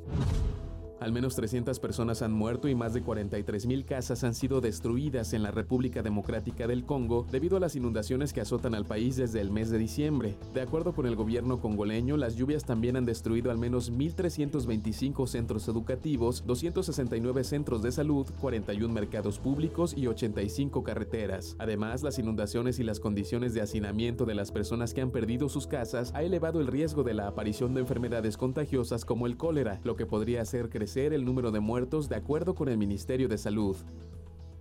Más por la mañana. Más por la Más deporte. Más deporte. Más por la mañana. Más deporte. Más por la mañana. Muy bien, bueno, pues estamos de regreso. Gracias por seguirnos acompañando. Son las 10 de la mañana con 5 minutos, si no me equivoco, porque ¿qué creen? Me quité los lentes, pero Sí, ya me los sí, volví amiga, a poner. 10:05. Y sí, son las 10 de Oye, la amiga, mañana. antes, con el, el mensajito, tu voto de Félix Gato, que se comunicó sí, con a nosotros. Félix le queremos agradecer muchísimo que se haya comunicado con nosotros. Nos dice, buenos días, muy difícil la decisión, ambas están entre mis favoritas, pero finalmente el poderoso mensaje de lucha de gigantes ustedes. pudo más. Un abrazo afectuoso y bueno, pues le agradecemos el mensaje, Claro. por supuesto, a Félix y nos dice, no pues al contrario, ustedes le dan energía a mis mañanas que de repente se pueden poner un poquito complicadas. Lindo Claro. martesín. Igualmente para ti, Félix, un abrazo con cariño. Un fuerte abrazo y aquí siempre tenemos toda la energía ah, del mundo positiva. compartir. Exactamente, Para con los huracanes deportivos. El día de mañana también con Shewang, también viene Adriana Velázquez. En fin, tratamos que cada día haya una aportación. Pero bueno, el día de hoy ya están aquí estos señorones en cabina. Como Qué complemento vitamínico, una cosa hermosa. Exactamente, Farmatom y todo Centrum se queda atrás. Mis queridísimos huracanes deportivos, Erasmo Hernández de Menegui. ¡Atrás, suéltenme! Pues que vengo arrancando el año. Exactamente, ya no Que queda traigo aguinaldo. impulso, tienes que Traigo- decir. sí, traigo sí, no. Y traigo con queso. Y mi queridísimo Edgar del Ángel. Mi querida hermana rival, ¿cómo Hermano está? rival, Muy estoy muy días. bien. ¿Cómo Muy- está? Muy bien, gracias. fí- Fíjense qué bonito, ¿eh? Sí, Así sí, sí. contacto, ojo, ojo. No era Sí. buenos días y se volteaba a ver a su. mm, Qué bueno que se acabó el noti, consentido. el noti águila, qué bueno. Ay, vamos, vamos a comenzar con, bien. así con la información. Hermano Águila. Vamos, Vamos, por, vamos por bien. la, por la 15. 15, exactamente. Hay que ponerla de Adela Noriega. Y ahora. Despierta. ¿Sabe Gracias, qué? producción, ¿Sabe ¿eh? qué? Gracias, Usted, usted tiene la culpa. ¿Sabe qué? Usted tiene la Cierre, culpa. cierre los micrófonos, Ahorita vamos a dice- hablar de cosas de dice de veras. Suéltenme y a medio año agárrenme. Ténganme. Sosténganme, sí. Ahorita favor. otra vez traigo el, el impulso del aguinaldo, ahorita suéltenme. tenemos, Me tenemos, gustó, ¿eh? bueno, Me gustó esa. primero, como, eh, como somos unos caballeros, primero con las damas, Ok. por favor. Sí, sí, sí. Bueno, terminó la jornada 1 de la Liga MX femenil, Femenil. con el partido entre León, duelo de felinas. Duelo de felinas hay. León recibió al equipo de los Pumas y el marcador fue de escándalo también. Así como el de Toluca, eh, el otro 5 por 1, Yo estaba Este- planchando, no pude verlo, mijo. 4 por 1. Ah, Cuatro por azúcar. uno. 4 por 1 y mira gana. que todavía les dio chance de meter las manos a Sí, los Pumas sí, porque y cuando iban en el, en el 3 a 0, que además el, el tercer gol, el tercer gol de León fue una desatención, una falla Totalmente. entre portera y, defensa, y defensa central. que no, no se terminan de hablar, por ahí queda la gallina suelta, Sí, agárrenla que ahí les voy. Llega Sí. la delantera de Pumas y bueno, aprovecha el garrafal error. Sí, para- 4 por para el 1 fue el 3-0. marcador. eh, Y además, la, la- por Fox, veces- lo, lo pasaron por lo Fox por Sports, Fox. exactamente. Y además, muchas veces tiene que ver cómo se gana, ¿no? O sea, con qué dinámica Sí. el, el fútbol que muestran los equipos. Y ahorita hay que tenerle mucha atención al equipo Esmeralda. Sí, y me gustó mucho también el partido entre Chivas y Tijuana. 1 por 0 fue el marcador, pero hubo llegadas importantes, las porteras que fueron parte fundamental para que el marcador no se incrementara. Pero yo creo que eh, muy, muy aparte de estas goleadas del 7 por 0, del 5 por 1, eh, yo creo que la liga femenil ha estado creciendo de una manera importante, de una manera agradable y es una vitrina y es un escaparate para estas chicas para formar parte de la selección. Ya hay de dónde tomar. Ya antes tenías que tomar de las universidades, tenías que agarrar de otros lados. Ahora ya está esta liga donde están creciendo y están surgiendo jovencitas con muchísimo, muchísimo talento. Bueno, ahí está la información de la Liga MX femenil, pero hay dos novelas. Échale. Híjole. Hay dos novelas. Híjole. La, ¿Cuál la- quiere? la- la de aquí o la de María. Mercedes. ¿Cuál quiere? ¿Cuál quiere? ¿La de Monterrey o la de Guadalajara? ¿Cuál quiere? Ah, yo pensé que la de la, la de Pues Francia y España, ¿no? Y el tema con ahí en Mon- Madrid. Bueno, ahorita vamos, vamos con con Monterrey. Pero, Monterrey. Vámonos con los regios. Lo sí. de Rogelio Funes Mori. Ay, ay, ay. Sabemos que es. ¿Qué es dice el más mexicano de la selección? Sí, podríamos decir que es un histórico ya del equipo del Monterrey. De Rayados, sí, junto con consiguió. Chupete Suazo, Sí. Este, Que lo felicitó. Dorlan Pavón Sí. eh, y, y otros eh, jugadores que han vestido la camiseta de los Rayados. Bueno, Tan Ortiz sí lo quería, sí lo tenía dentro de los planes. Sí, lo contemplaba, la directiva fue la que le dio una patada, no te digo dónde, y le dijeron gracias, Podemos decirlo en el postifaz. sí. En el en Cotsis. Exactamente. Donde la espalda pierde su casto nombre. Ahí. Exacto. Ahí. O en los tequesis, bueno, en todos lados. Eso está- Bueno, está muy triste, la verdad se le vio ayer en las La, declaraciones. la esposa lloró. Hubo Sí, un video, claro. hubo un video Sí, donde sí, se sí. despide de la afición eh, Funes Mori y la esposa, pero desconsolada. Porque él, no sé si ustedes estén de acuerdo conmigo, eh, Ileana, Erasmo, eh, Alejandro y al auditorio, lo podemos comparar con un André Pierre Guignac De, por lo no. que ha hecho para Monterrey, No, por lo que no. hizo Un poquito menos, ¿no? En cuanto No, a yo- nivel. yo, yo mí- también siento que un Poquito poquito menos. menos. Para mí no. Pero Yo- un yo- ¿Qué dice jugador, que no? pero un jugador que Yo te dio que no. tanto, que te dio alegrías, que, Sí. que es el máximo goleador del Monterrey, de los máximos goleadores, que te den la patada por el trasero mm, así de un día Claro. para otro. ¿Pero Oye, qué pasó? ¿Por qué fue? ¿Se sabe? Es el director deportivo el director Tato Noriega, ¿no? Tato Noriega, que él está buscando bombas, que está buscando reforzar la delantera. Ya llegó un delantero, ojalá le vaya bien. ¿Cuántos años tiene Funes Mori? 33 años. O sea, estamos hablando 33, que 34 años. eh, dentro de dos años más ya es candidato al retiro. 3, 4 años más todavía sin problema. No, tres años más Por la estamos hablando de experiencia que 36. tiene, por Sí, lo que ha hecho. Monterrey es un equipo que se ha estado conformando para ser campeón de la Liga MX y trascender en lo que es la Liga de Campeones. Pero no de era un jugador que pasaba desapercibido, No, voy de te acuerdo. aportaba, Sí, no. te hacía Ajá, gol. porque, hay, ver, que mi respe- hay que pregunta- respetar a, a- a tus figuras. Eso. Sin embargo, yo creo que lo que está buscando en este caso el Tato Noriega, Ajá. independientemente de cómo se haya dado la relación entre ellos al término de la temporada del año de invierno del año pasado. Todo eso estoy de acuerdo. No. Eh, me parece también que eh, Tato Noriega lo que está buscando es un equipo ganador y dejar un equipo de época, sobre todo teniendo enfrente la sombra tan fuerte de lo que ha sido el equipo de Tigres, De con, Tigres, esta, sí. con esta generación de futbolistas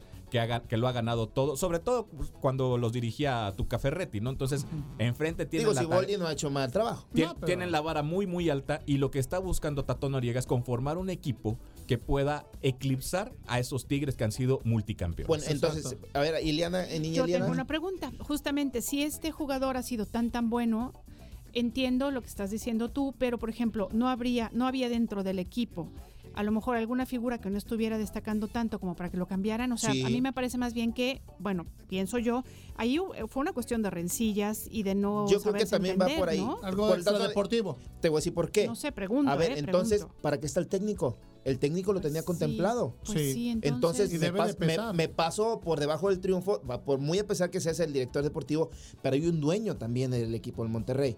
Oye, si el, técnico lo quiere, ¿por qué tú, director Claro. deportivo, lo estás sacando? Exacto. ¿Por qué le estás quitando a una pieza que eh, el, el técnico quiere en su esquema, quiere en su equipo y quiere en su alineación, en su formación?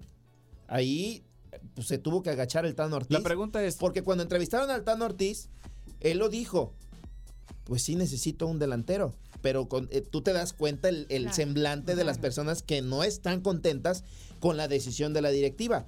Yo así noté al Tano Ortiz y obviamente se tiene que amarrar, tiene que ¿Para tragar traen- gordo y aceptar la decisión del ¿para qué, director a- deportivo. ¿para qué traen un director deportivo? Yo lo sé. No, no, Pero- no, pero- pero a ver, contéstame. ¿Para Sí, qué traen un para director tres deportivo? jugadores. Pa- no, para ser un equipo ganador. y Yo lo sé, ¿no? pero si tu técnico te está considerando o ese eso, jugador que tú estás mandando a volar, el técnico lo tiene considerado, ¿por qué le vas a quitar una pieza que él tiene dentro de sus planes? Bueno, pues estás Bueno. en el fútbol mexicano, ¿no? Bueno, a ver. Donde también. todo puede A ver, pasar. Erasmo, A ver, yo- el director deportivo, ¿para qué lo traen? Para ser un equipo ganador. Sí, sí, sí. ¿No? Y campeón. El director deportivo está pensando en eso. Realmente, Funes Mori, si se quedara una temporada más, un año más o los años que tú me digas, ¿es una pieza que va a ser campeón al Monterrey? Si el Tano lo consideraba, Por eso. tiene que... Es tan importante Funes Yo me Mori quedo con el técnico. No, que si lo hubieras dejado iba a ser campeón No, Monterrey. no, este- no es tan No, importante. no lo iba a ser. Pero es pier- Entonces es- su chamba es buscar un equipo ganador. Por eso. Y que consolide. Por eso, yo te estoy dando mis argumentos. Yo ya escuché los tuyos, deja- déjame. No me gustan tus los argumentos. pero Qué- yo sí los qué, escucho. qué bueno, qué bueno que no vas a votar por mí. Este, No, pero jamás votaría por eh, ti. Pero el asunto es ese, ¿no? Estás trayendo a una persona que su trabajo es conformar un equipo ganador y si cree que la pieza va para afuera, lo siento, el equipo no es del técnico. El técnico es el primero que se va. Si el Tan Ortiz no da los resultados en seis meses, se va, se va a ir. Se va a ir. Pregunta a ti, Chocho. No, nadie hable más que yo. ¿Me Sí. escucharon? Silencio. Gracias. A ver. A ver, Erasmo, explícame. Adelante. Funes Mori entonces no era realmente un buen jugador. Porque Sí, es entiendo muy buen que... jugador.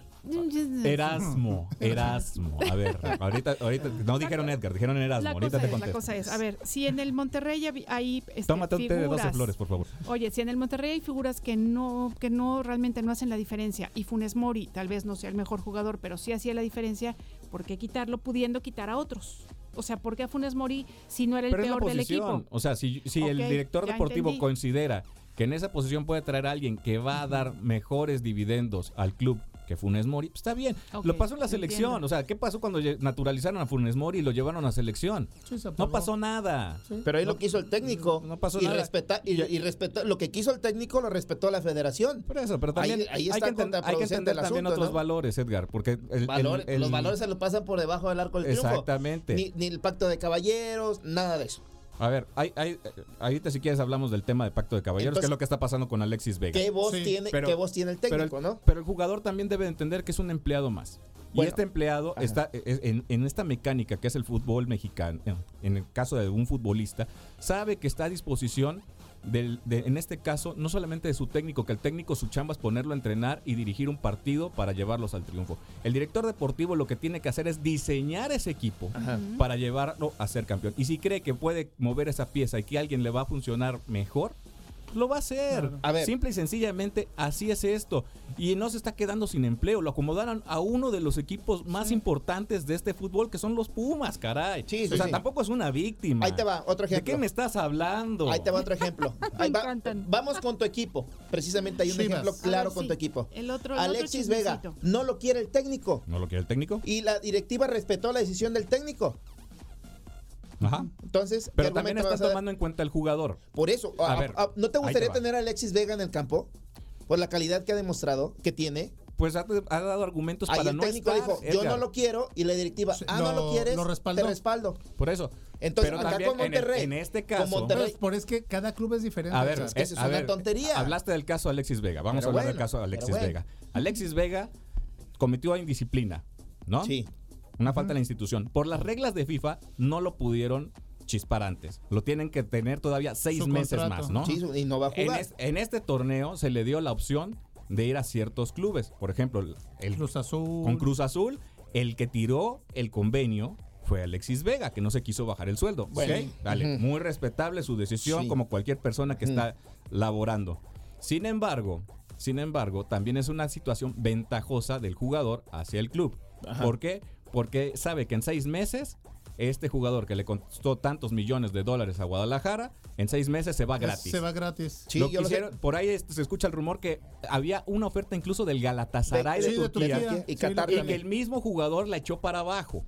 Bueno, El mismo jugador la echó para abajo porque dice que prefiere, bueno, que prefiere que ese dinero que le iban a dar en la negociación a Chivas, mejor se, Se lo lo dieran al jugador. Entonces se queda congelado. Ahora, ¿qué pasa con Alexis Vega? Alexis Vega, Chivas no lo puede correr, no. pero tampoco está obligado a alinear. Sí, Sí, no. porque no, su rescisión de contrato ¿Por, es, es ¿por alta. qué? Porque. Chivas, la obligación que tiene ante FIFA es seguirle Pagarle. pagando lo que Sí, le está pagando durante seis meses que tiene de vigencia de su contrato y que entrene con el primer equipo.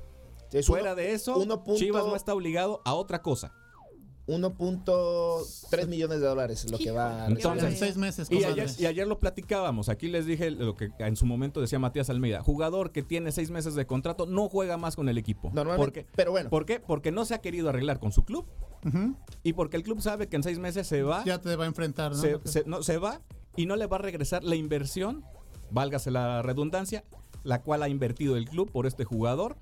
Sí, eh, porque se, eh, va durante- gratis, es durante agente libre. tantos años, ¿no? Bueno, ahí te va. Aparte, el tema de él es la indisciplina. ¿Por qué no darle la oportunidad? Hay nuevo técnico. Sí, pero no lo quiere el técnico. Por eso, Pero ¿quién Va pone en riesgo el capital? va a entrenar con el primer equipo. El dueño. El dueño, el mismo dueño. Y el Digo, due- respaldado por y el si técnico. tú le hiciste la grosería al dueño, pues el dueño te va a decir, no lo metas. Mira, en México estamos acostumbrados de que Sí. te, te deslumbra. ¿Y Ah, sabes es- qué es puede Fernando pasar? Que al, entrenar, que al entrenar con el primer equipo, el entrenador Gago Va a decir, este, ah, canijo. va a decir, No, sí, oye, lo pues quiero. Eso- exactamente. a eso me refiero. Pues sí, ese era borrachín y fiestero, pero, pero, mira lo que me está lo sí dando. lo quiero y lo perdonen. Está Como ha con- pasado en el fútbol pero mexicano. Sí, pero ahí, decir, por ejemplo, es- ahí, ahí vamos a hablar de realidades, porque es- esto es un negocio. Entonces, Alexis Vega tiene dos opciones.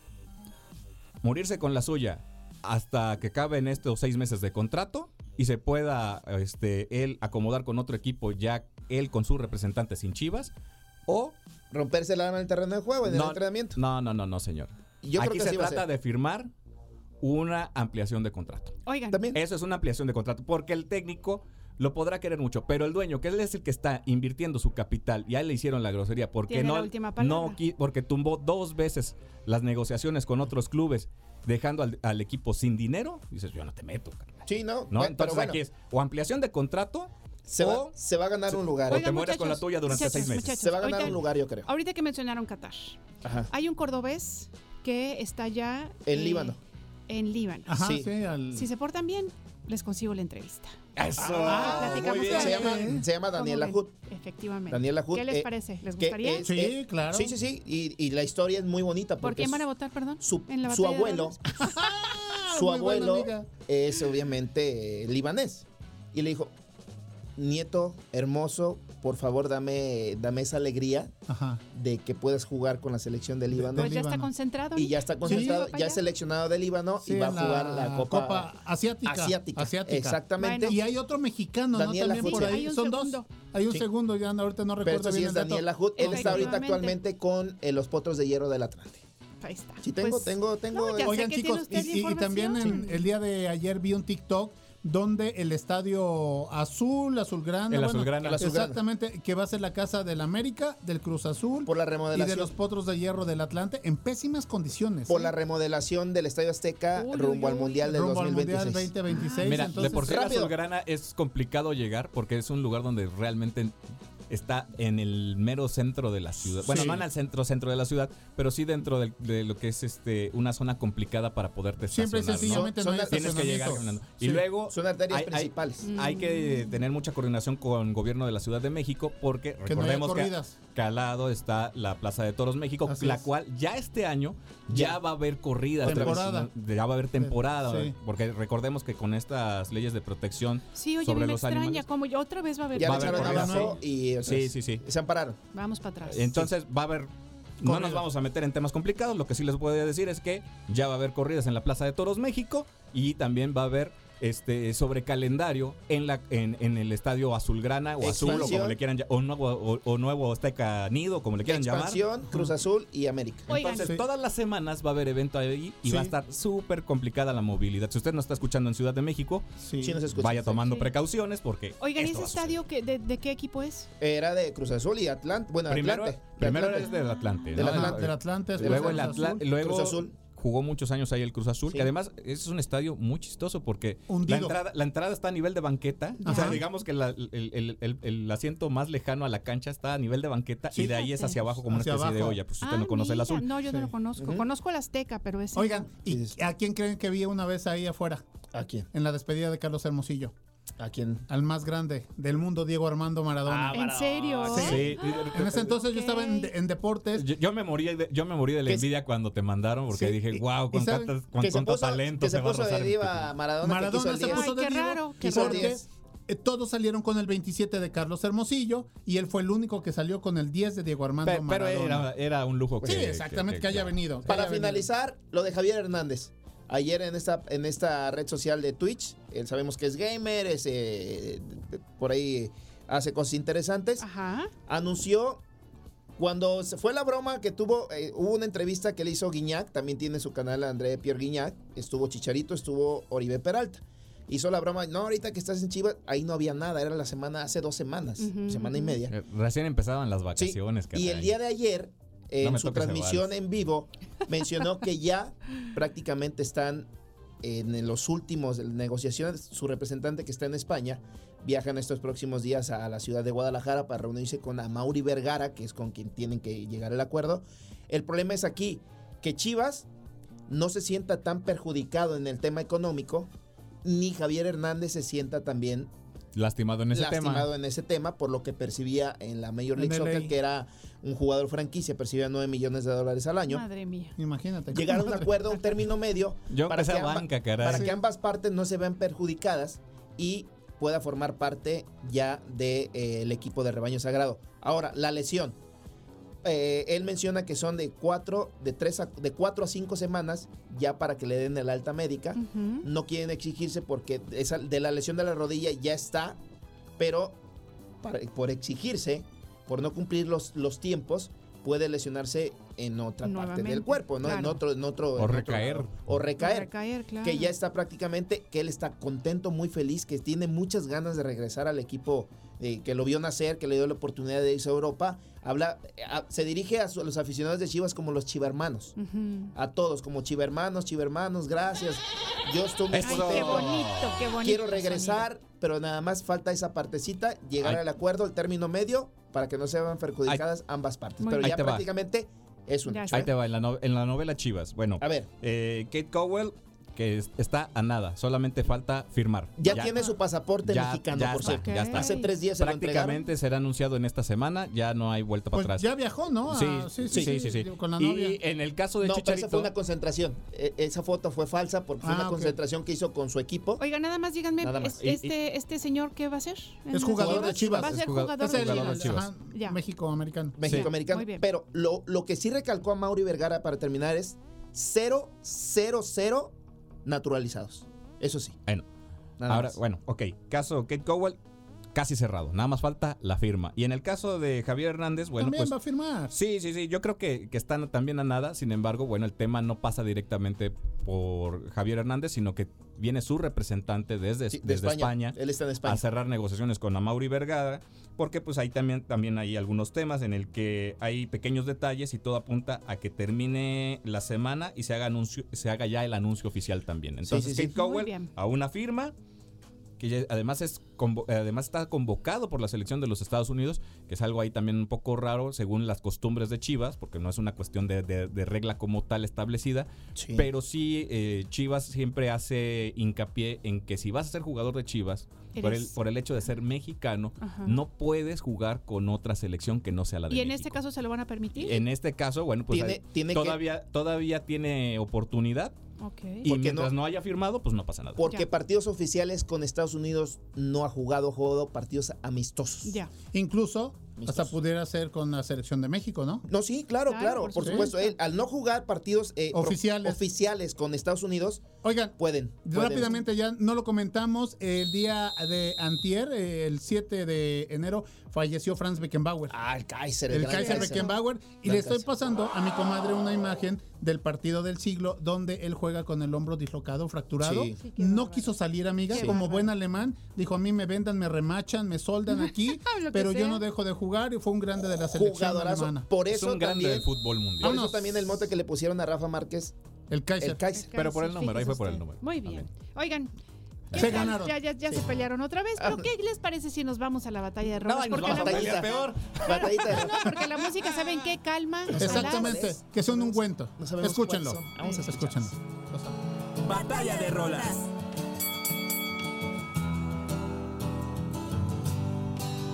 Lucha de gigantes convierte. Muy bien, bueno, pues hay que contarles que justamente Nacha Pop y Lucha de Gigantes es una de las canciones que aquí en América Latina tuvo muchísima, muchísima repercusión.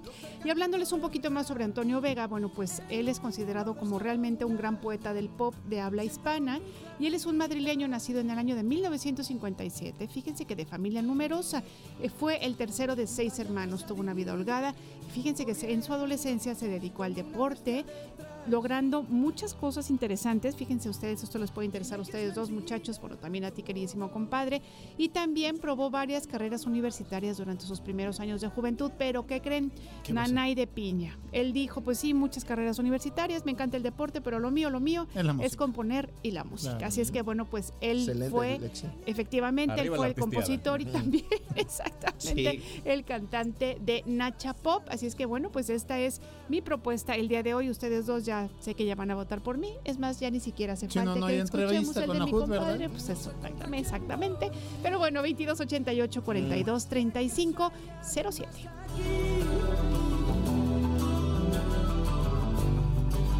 Creo en los fantasmas terribles de algún extraño lugar. Batalla de rolas.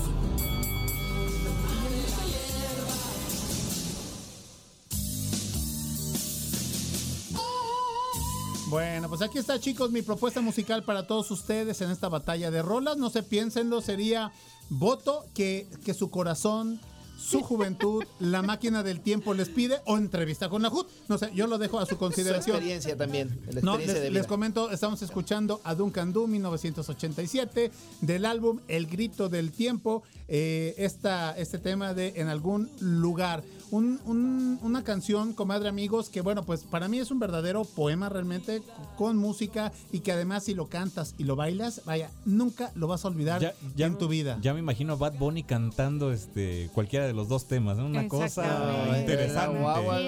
Exactamente. Y bueno, pues ya nada más comentar eh, la situación de, la agrupación. Ya lo habíamos mencionado, ellos son originarios de San Sebastián, del País Vasco, en España. Y bueno, pues en 1984 es cuando se conforman. Tienen dos, dos periodos musicales, del 84 al 2001 y del 2013 al 2016. Estos eh, miembros que, formaron la agrupación de Duncan Du. Eh, yo me peinaba, recuerdo perfectamente, como 6 y cuarto de la mañana. Tú ya tenías como secundaria 13 cogé- años, no, 11 años. Sí, por ahí, de la 12 secu, años. de Yo la tenía- secu. no tenía 9 años. Tardeadas, besillos, manita ¿A los sudada. nueve años? Trastur- ¿A los nueve años? No, No, yo no. tenía 9 años. ¿Me, me recuerdas el año, por favor? De- cuando sale la canción, Ajá. Es el 87. 1987. No, hombre, yo todavía escuchaba el ratón vaquero, hombre. ¿En serio? No, siempre ha sido muy ya precoz. escuchaba, Eres ya, cochinón, ya, eres ya, ya, éramos parte Ay, de esa yo invasión del estaba, rock yo en sí ya español. estaba en la plena este, adolescencia Pero- y bailaba pero- y cantaba Pero y yo todo tenía. 7 años, 6, 7 años. Sí, no, pero eres más chico que Sí. yo. consideremos sí, que no. antes no había Spotify, ni YouTube, ni esto. Entonces, en lo que llegaba la música, Sí. acá, ¿no? Y de en las diferentes estaciones de radio, que era de donde grabábamos, poníamos el cassette. El- Y grabábamos. Play Rec, Play y, Rec. que, y que de ahí al, al locutor decía, son las 10 de la mañana con 36. Ustedes- Payaso. Usted está Odiabas. escuchando más por la mañana. Ándale. Exactamente. Sí, sí, sí. Muy Bueno, bien, chicos, chicos, pues bueno, ahí está. Su voto. Yo me quedo porque a mí me, me quedó muy grabado Duncan Du. Perfecto. Sí, la verdad. Va, no la- puedes, no te puedes traicionar a tus convicciones. No, no, jamás ¿Usted, en la vida. Jamás. Pues ya lo había dicho por ahí un radio escucha, está difícil la, la decisión porque las dos son muy buenas también es muy buena. Pero se me hace que nos vamos a quedar sin entrevista de. De la hood. sí, Lo no. No sorry. se preocupen, voy a buscar a mi amigo Magno y él seguramente sí va a querer hacer la entrevista. No, hombre, hasta los buenos días te va a dar. Bueno, chicos, ya Me, nos me quedo acá con. con, con Vientos. eh, sí, es Hermanos Chiva, favorito. muchísimas gracias. Muchas Ahí están gracias, los chicos. votos. Gracias. Los esperamos el día de mañana. Nos vamos. Los queremos un- mucho. Y nosotros, ojalá, ¡volveremos! Vámonos. Lo voy a pensar.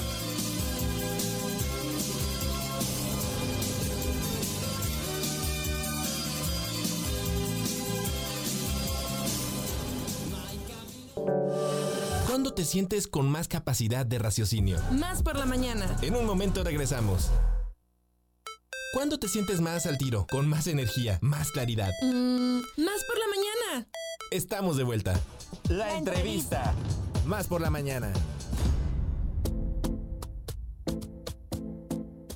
10.36 de la mañana, qué bueno que está escuchando más por la mañana ya en esta última media hora, nueva media hora, comadre, ya de 9 a 11. Eso me en encanta. este es, nuestra, es 2024. nuestra nueva media hora. Claro que sí. Oigan, qué bueno que sigan eh, votando en la batalla de, rolo- de, de rolas porque Luis Cuentacuentos de Córdoba acaba de darme el voto para Duncan Du en algún lugar. Y con eso se rompe el empate, cosa que es importante decirlo. Exactamente. ¿No? Entonces, bueno, sigan votando. Hay tiempo. Por lo pronto tenemos una entrevista muy interesante. Si a usted le gusta el básquetbol, el deporte ráfaga y es amante de los... De los halcones de Jalapa, perfecto. Tenemos aquí a unos amigos que nos estarán informando, bueno, a partir de hoy, de todo lo que hace este equipo profesional. En primer término, me da mucho gusto darle la bienvenida al buen Carlos Suárez Calero, director operativo de la institución. Mi Charlie, bienvenido a la cabina. Gracias, Alex. Gracias por la invitación. Aquí Bienvenido. estamos con mucho gusto para hablar de halcones de Jalapa Básquetbol. Excelente. Y bueno, también lo acompaña a Carlos César Barro, director de Mercadotecnia y Medios. ¿Cómo estás? Muy buenos días. Hola, muy buenas tardes, bienvenidos a todo el auditorio. Aquí estamos, listos para hablar un poco de halcones y lo que se viene en estos próximos días. Excelente. Y bueno, Elías Dávila, que es el representante técnico de Halcones de Jalapa en la BCL, que es la... eh, aquí tengo el dato. para- Ay, yo no no, te preocupes porque yo justamente como no sé gran cosa les iba a decir, porque seguramente Ajá. mucha gente que nos está escuchando, Ella es la intelectual del programa. no, ¿qué va a ser? ¿Qué es la BCLA? Si nos quisieras contar. Bueno, sí, Elías. bienvenido. Elías. Muchas gracias por la invitación. que- muchas gracias por la invitación que, que me hacen de- del área de mercadotecnia, del área de, de Carlos. Bueno, gracias a ustedes por recibirnos. Con gusto. La BCL, las son las siglas de la Basketball Champions League. League Américas. Exacto. Ah. Sería BCLA. Ajá, En este exacto, caso, BCLA. ajá. Es un torneo intercontinental con las diferentes ligas de baloncesto profesional a lo largo de, pues, de lo que es eh, América. Eh, y bueno, este año México hace su participación con, con el Club Halcones de Jalapa. Es la quinta edición que se realiza de una manera un poco ya más formal, porque ya lo platicábamos hace Sí. rato, antes de, de- de entrar al aire. Eh, ya se hacía, sin embargo, era un torneo por invitación. Ahorita se toma un poquito más en cuenta las participaciones de los clubes en sus ligas para que, bueno, el, el torneo sea de, de nivel. Oigan, ¿y es la primera vez que Halcones Jalapa se presenta o no? ¿O ha estado presente en, las, en las cinco? En BSLA es la primera La- vez. uy, qué es la emocionante. primera vez que participa. Ok. México ya ha participado con. Comentabais. Este. Sí. Ya, adelante, caminando. Llevamos. Llevamos. Van cinco ediciones, esta es la quinta. Ajá. Ya participó en algún momento Fuerza Regia de Monterrey. Sí. El año pasado participó Libertadores de Querétaro. Y este año nos toca.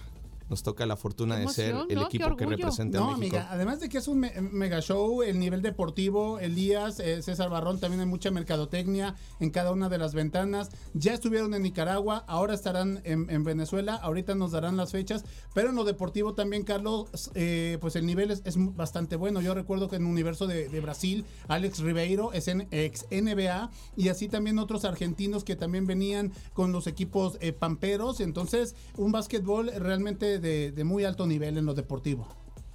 Efectivamente, eh, hay buen nivel. eh, los torneos en, en América Latina principalmente se manejan en diferentes temporalidades, no todos participamos al mismo tiempo. Entonces ahorita es una temporalidad en la que muchos jugadores que estuvieron en México se van a equipos de América Latina. Por ahí tenemos a Edgar Garibay, que se fue a jugar a Argentina. Está Tarion White, que jugó con Zacatecas, está en Argentina. Nuestro MVP, Shaquille Johnson, Sí, claro. eh, Sir, está jugando en Uruguay. Bueno, no todos esos equipos participan en Champions League, pero la Liga Mexicana, la Liga de balon, este, Nacional de. Baloncesto Profesional, aporta muchos jugadores a, a equipos de, de otros, de Mira, otros países Qué de América interesante Latina. saberlo. Oye, y, y en este caso, hablando de la BCLA, eh, ¿quiénes son como los países más fuertes? ¿Contra quién se van a enfrentar, por ejemplo, los halcones? Ahorita en, en nuestro grupo, que es un grupo de tres, está Gladiadores de Anzuategui, que es el equipo de Venezuela, es la, la sede en, en estos días. Está el Real Estelí, que ya lleva varios años participando y es este indiscutible campeón de su liga en Nicaragua. Eh, Somos el grupo A. En el grupo B tenemos a Quimsa de Argentina, tenemos a Nacional de Montevideo, tenemos a Sao Paulo de Brasil. Sí, sí, sí. Entonces, con ellos sería, hace rato también platicábamos, la siguiente etapa, Wow. avanzando, nos tocaría jugar contra cualquiera de ellos tres. Acá en 7, 8 y 9 de febrero. En otros grupos está, por ejemplo, Boca Juniors, que tiene su equipo, eh, Flamengo tiene su equipo, eh, ¿Flamengo son brasileños? brasileños también? también. Son los, los países que más aportan Ya. equipos son Brasil y Argentina. Ok, Uruguay por ahí va con, con otros equipos. México somos solo nosotros. Eh, y bueno, en años anteriores también participaban equipos de Canadá. Este año decidieron no participar. Pero la verdad es que hay, hay un muy buen torneo. Hay un muy buen torneo con 12 equipos. Y bueno, vamos a, a- a con todo para poder poner en alto el nombre de México. Sumando a lo que dice Elías, también se suman equipos representantes de Chile, por Ujú. ejemplo, ¿no? Entonces sí, realmente este torneo abarca lo que es la parte sudamericana del Ujú, continente y bueno, claro. y para México que, que tenga un espacio ahora sí como un- eh, para participar en este tipo de torneos, pues claro que, que no solamente pues pone los reflectores a nivel nacional, sino pone a halcones en un Sí, escaparate claro. internacional Claro. donde pues hasta los mismos jugadores, ¿no? Les, fun- les sirve para pues ahora sí que acaparar las miradas en busca de, de un posible contrato en, en la siguiente temporada. Exactamente. Y bueno, mi queridísimo Charlie, ¿qué tal? ¿Qué, cómo, ¿Cómo van los trabajos? ¿Te sumas a este equipo, a esta institución? Eh, tienes ya mucha experiencia en el deporte profesional, este, pero pues ahora en, en el básquetbol. Sí, así es. Bueno, nos acabamos de incorporar hace tres meses. Venimos a aportar aquí el conocimiento administrativo y técnico que tenemos en el deporte. Y la verdad que ha sido muy interesante eh, entrar aquí a Halcones. Y bueno, pues ta- estamos tratando de, de- de buscar la manera de poder hacer que este equipo siga eh, victorioso, siga siendo ganador, que siga yendo la gente al estadio, que es algo ahorita que quiero que platique Román, porque no nada más es, estamos buscando de que la gente venga a ver el básquetbol, porque tenemos un gran equipo en BCL, eh, tenemos grandes jugadores que pertenecen en la NBP a otros equipos, pero ahora están con halcones, representan a México, pero este, que vengan a vivir una experiencia. Sí. Los últimos eh, juegos tuvimos llenos totales. con una pantalla donde tú veías una Kiss Cam, una Guapa Cam, eh, veías eh, karaokes. Entonces, no nada más vas a ver el, el básquetbol, un buen básquetbol, porque así ha sido.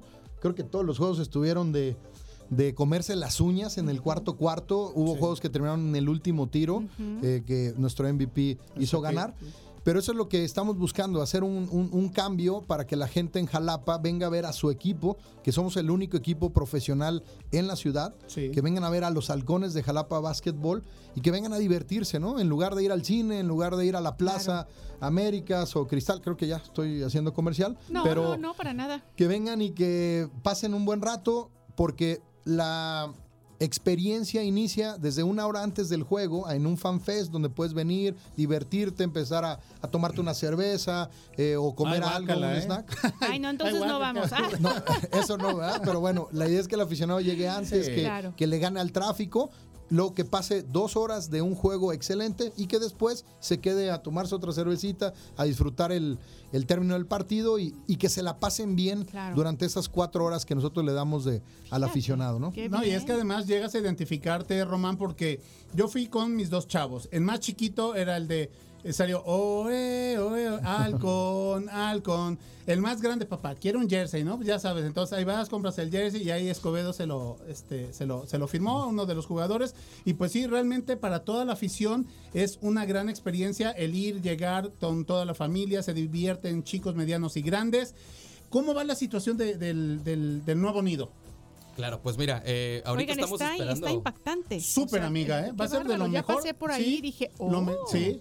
Va a ser un, va, va a ser un, ahora sí que un inmueble, este, que más o menos va a estar listo para, para Mayo. mayo, abril. Wow. Este, por ahí nos va a tocar o ya sea el arranque de la temporada varonil o por, ahí- por esas fechas. Y pues la intención es eso, ¿no? Inaugurar un, un inmueble que, que tenga capacidad para 8 mil personas. Este, que no simplemente sea la casa de halcones en el básquetbol, sino que pueda servir como, como un inmueble de eventos, eventos. ¿no? Variado. Eh, entonces, pues ahora sí que va a haber mucha actividad. Eh, la verdad es que mientras más cerca la, la afición esté del equipo, en el tema de los abonos, en el tema de las noticias, estar al tanto de todas las promociones, pues bueno, también van a tener más beneficios en ese sentido, ¿no? No solamente para el básquetbol, sino para espectáculos que vengan. Recordar, y lo que decía Carlos, ¿no? Todo esto lo estamos haciendo con, con el objetivo de, de ser un referente de espectáculo deportivo en la ciudad. No simplemente eh, ayudar con la disciplina y fomentar esto en los niños y, y- y ganar. Que, ¿no? es, que sí es un punto importantísimo. ¿no? Claro, Ujú. pero también somos una, somos un, un- una oferta de entretenimiento, ¿no? Claro. Y para eso, pues tenemos que manejarlo como tal en el tema de la experiencia dentro de la arena, desde que compras los boletos, desde cómo te enteras de tu equipo en las diferentes redes sociales, en los medios tradicionales de comunicación. Eh, esa es como la tarea que, que estamos manejando, porque eso es lo que queremos, llegar más a la, a la sociedad, queremos ver, ahora sí que si vemos un nido lleno de 2.000 personas, pues bueno, ahora la meta es tener 8 cada juego, ¿no? Y que estemos ahí para que la familia crezca y crear esa, esa identidad más con la comunidad, que, que creo que eso con, en apoyo con el área deportiva, la operación y todo lo que está alrededor del club, ya en, en una misma fórmula, creo que lo vamos a lograr muy fácil. Oigan, y fíjense cómo de, verdad, cuando pensamos en una disciplina deportiva, como por ejemplo el básquetbol, y nos empezamos a enterar que es un, eh, eh, un equipo profesional y todo, siempre nos enfocamos específicamente en eh, a lo mejor la preparación ¿no? de los deportistas, o a lo mejor en algún momento te pones a pensar, bueno, pero además de que tienen que entrenar, entrenar, entrenar, tienen que tener una alimentación adecuada, pero además a lo mejor tienen un psicólogo deportivo y nos vamos con todo eso, pero no pensamos en esto que nos estás diciendo, ¿no? En que finalmente sí es un espectáculo, ¿no? Sí. que además es un espectáculo sano, como decimos, y que por supuesto que puede ser formativo, pero que está muy padre esta idea de cómo profesionalizar un poco, ¿no? Esta, esta relación de espectador con su equipo y tener esta experiencia perfectamente bien planeada desde principio a fin para que de principio a fin sea una experiencia grata, ¿no? Entonces, o sea, realmente son muchísimas las cosas que hay que considerar para poder dar este, digamos, este espectáculo pues tan completo y tan profesional. Muchas felicidades. Sí, ¿no? Y al final, como gracias, y, y no solo para, para toda la organización, que justo Claro. no es la dirección a la que queremos llegar, eh, porque, porque sabemos que, que mientras pongamos un espectáculo, ¿no? Que al final todos los recursos van para eso. Los salarios de jugadores, los salarios de personal, al final todo se hace para esos 14 días que abrimos las puertas de la casa e invitamos a toda la sociedad jalapeña a que venga. a ver nuestro trabajo, a que venga a ver ese fruto de todo lo que se hace cuando nadie lo ve. Claro. Ahora sí, ¿no? Porque Claro. cuando termina la temporada, todo el mundo te pregunta, oye, ¿y estás de vacaciones? No, No, o sea, no, sigo no. Hay trabajando. que hacer un montón de cosas Claro, antes, ¿no? Y además está la academia, ¿no? Que sigue trabajando Eso- eso es todo el los- año. Eso es otro de los puntos y es uno de los músculos más importantes del equipo, que son las academias. Tenemos dos academias, la Academia de Formación, que son, tenemos 260 niños ya en tres sedes, que es eh, Gimnasio Coatepec, es el Gimnasio Allende, Allende, y eh, la Escuela Valladolid, ¿no? Ahí están los, los tres.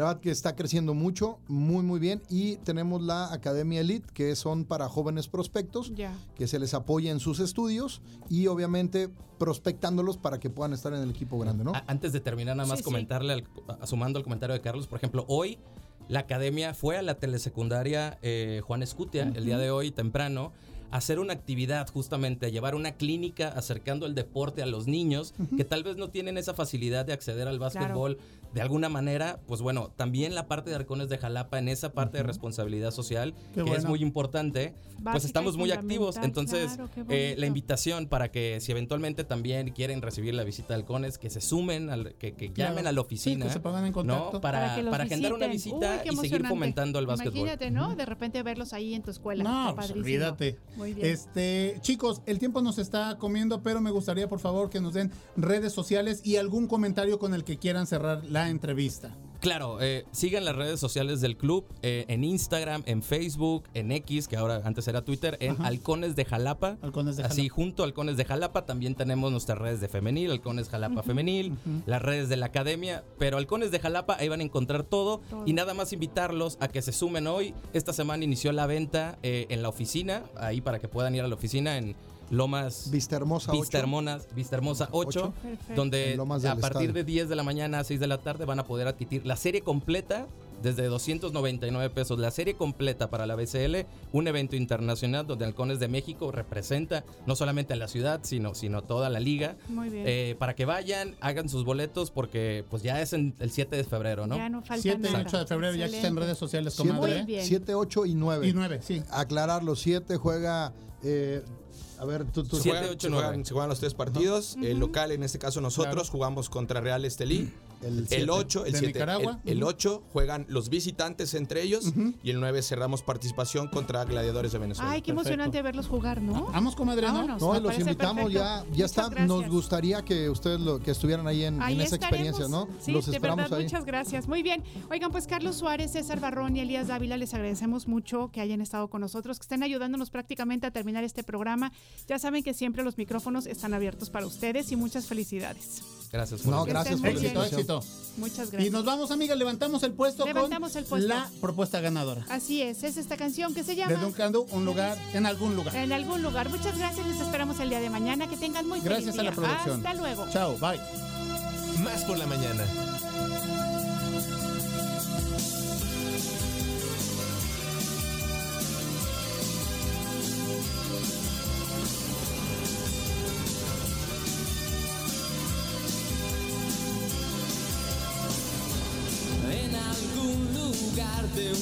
País. Olvidaron construir un hogar donde no queme el sol. Y al nacer no haya que morir. Y en la sombra mueren genios sin saber de su magia concedida sin pedirlo mucho tiempo antes de nacer.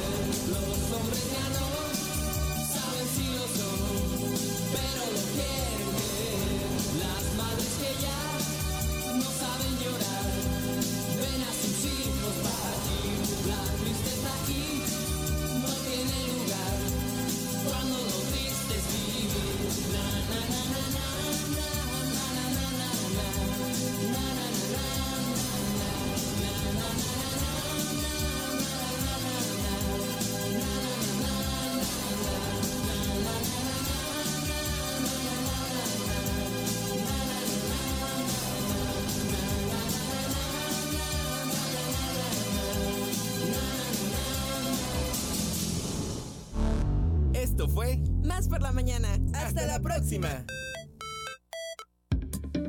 Corte informativo. Más noticias. Buenos días.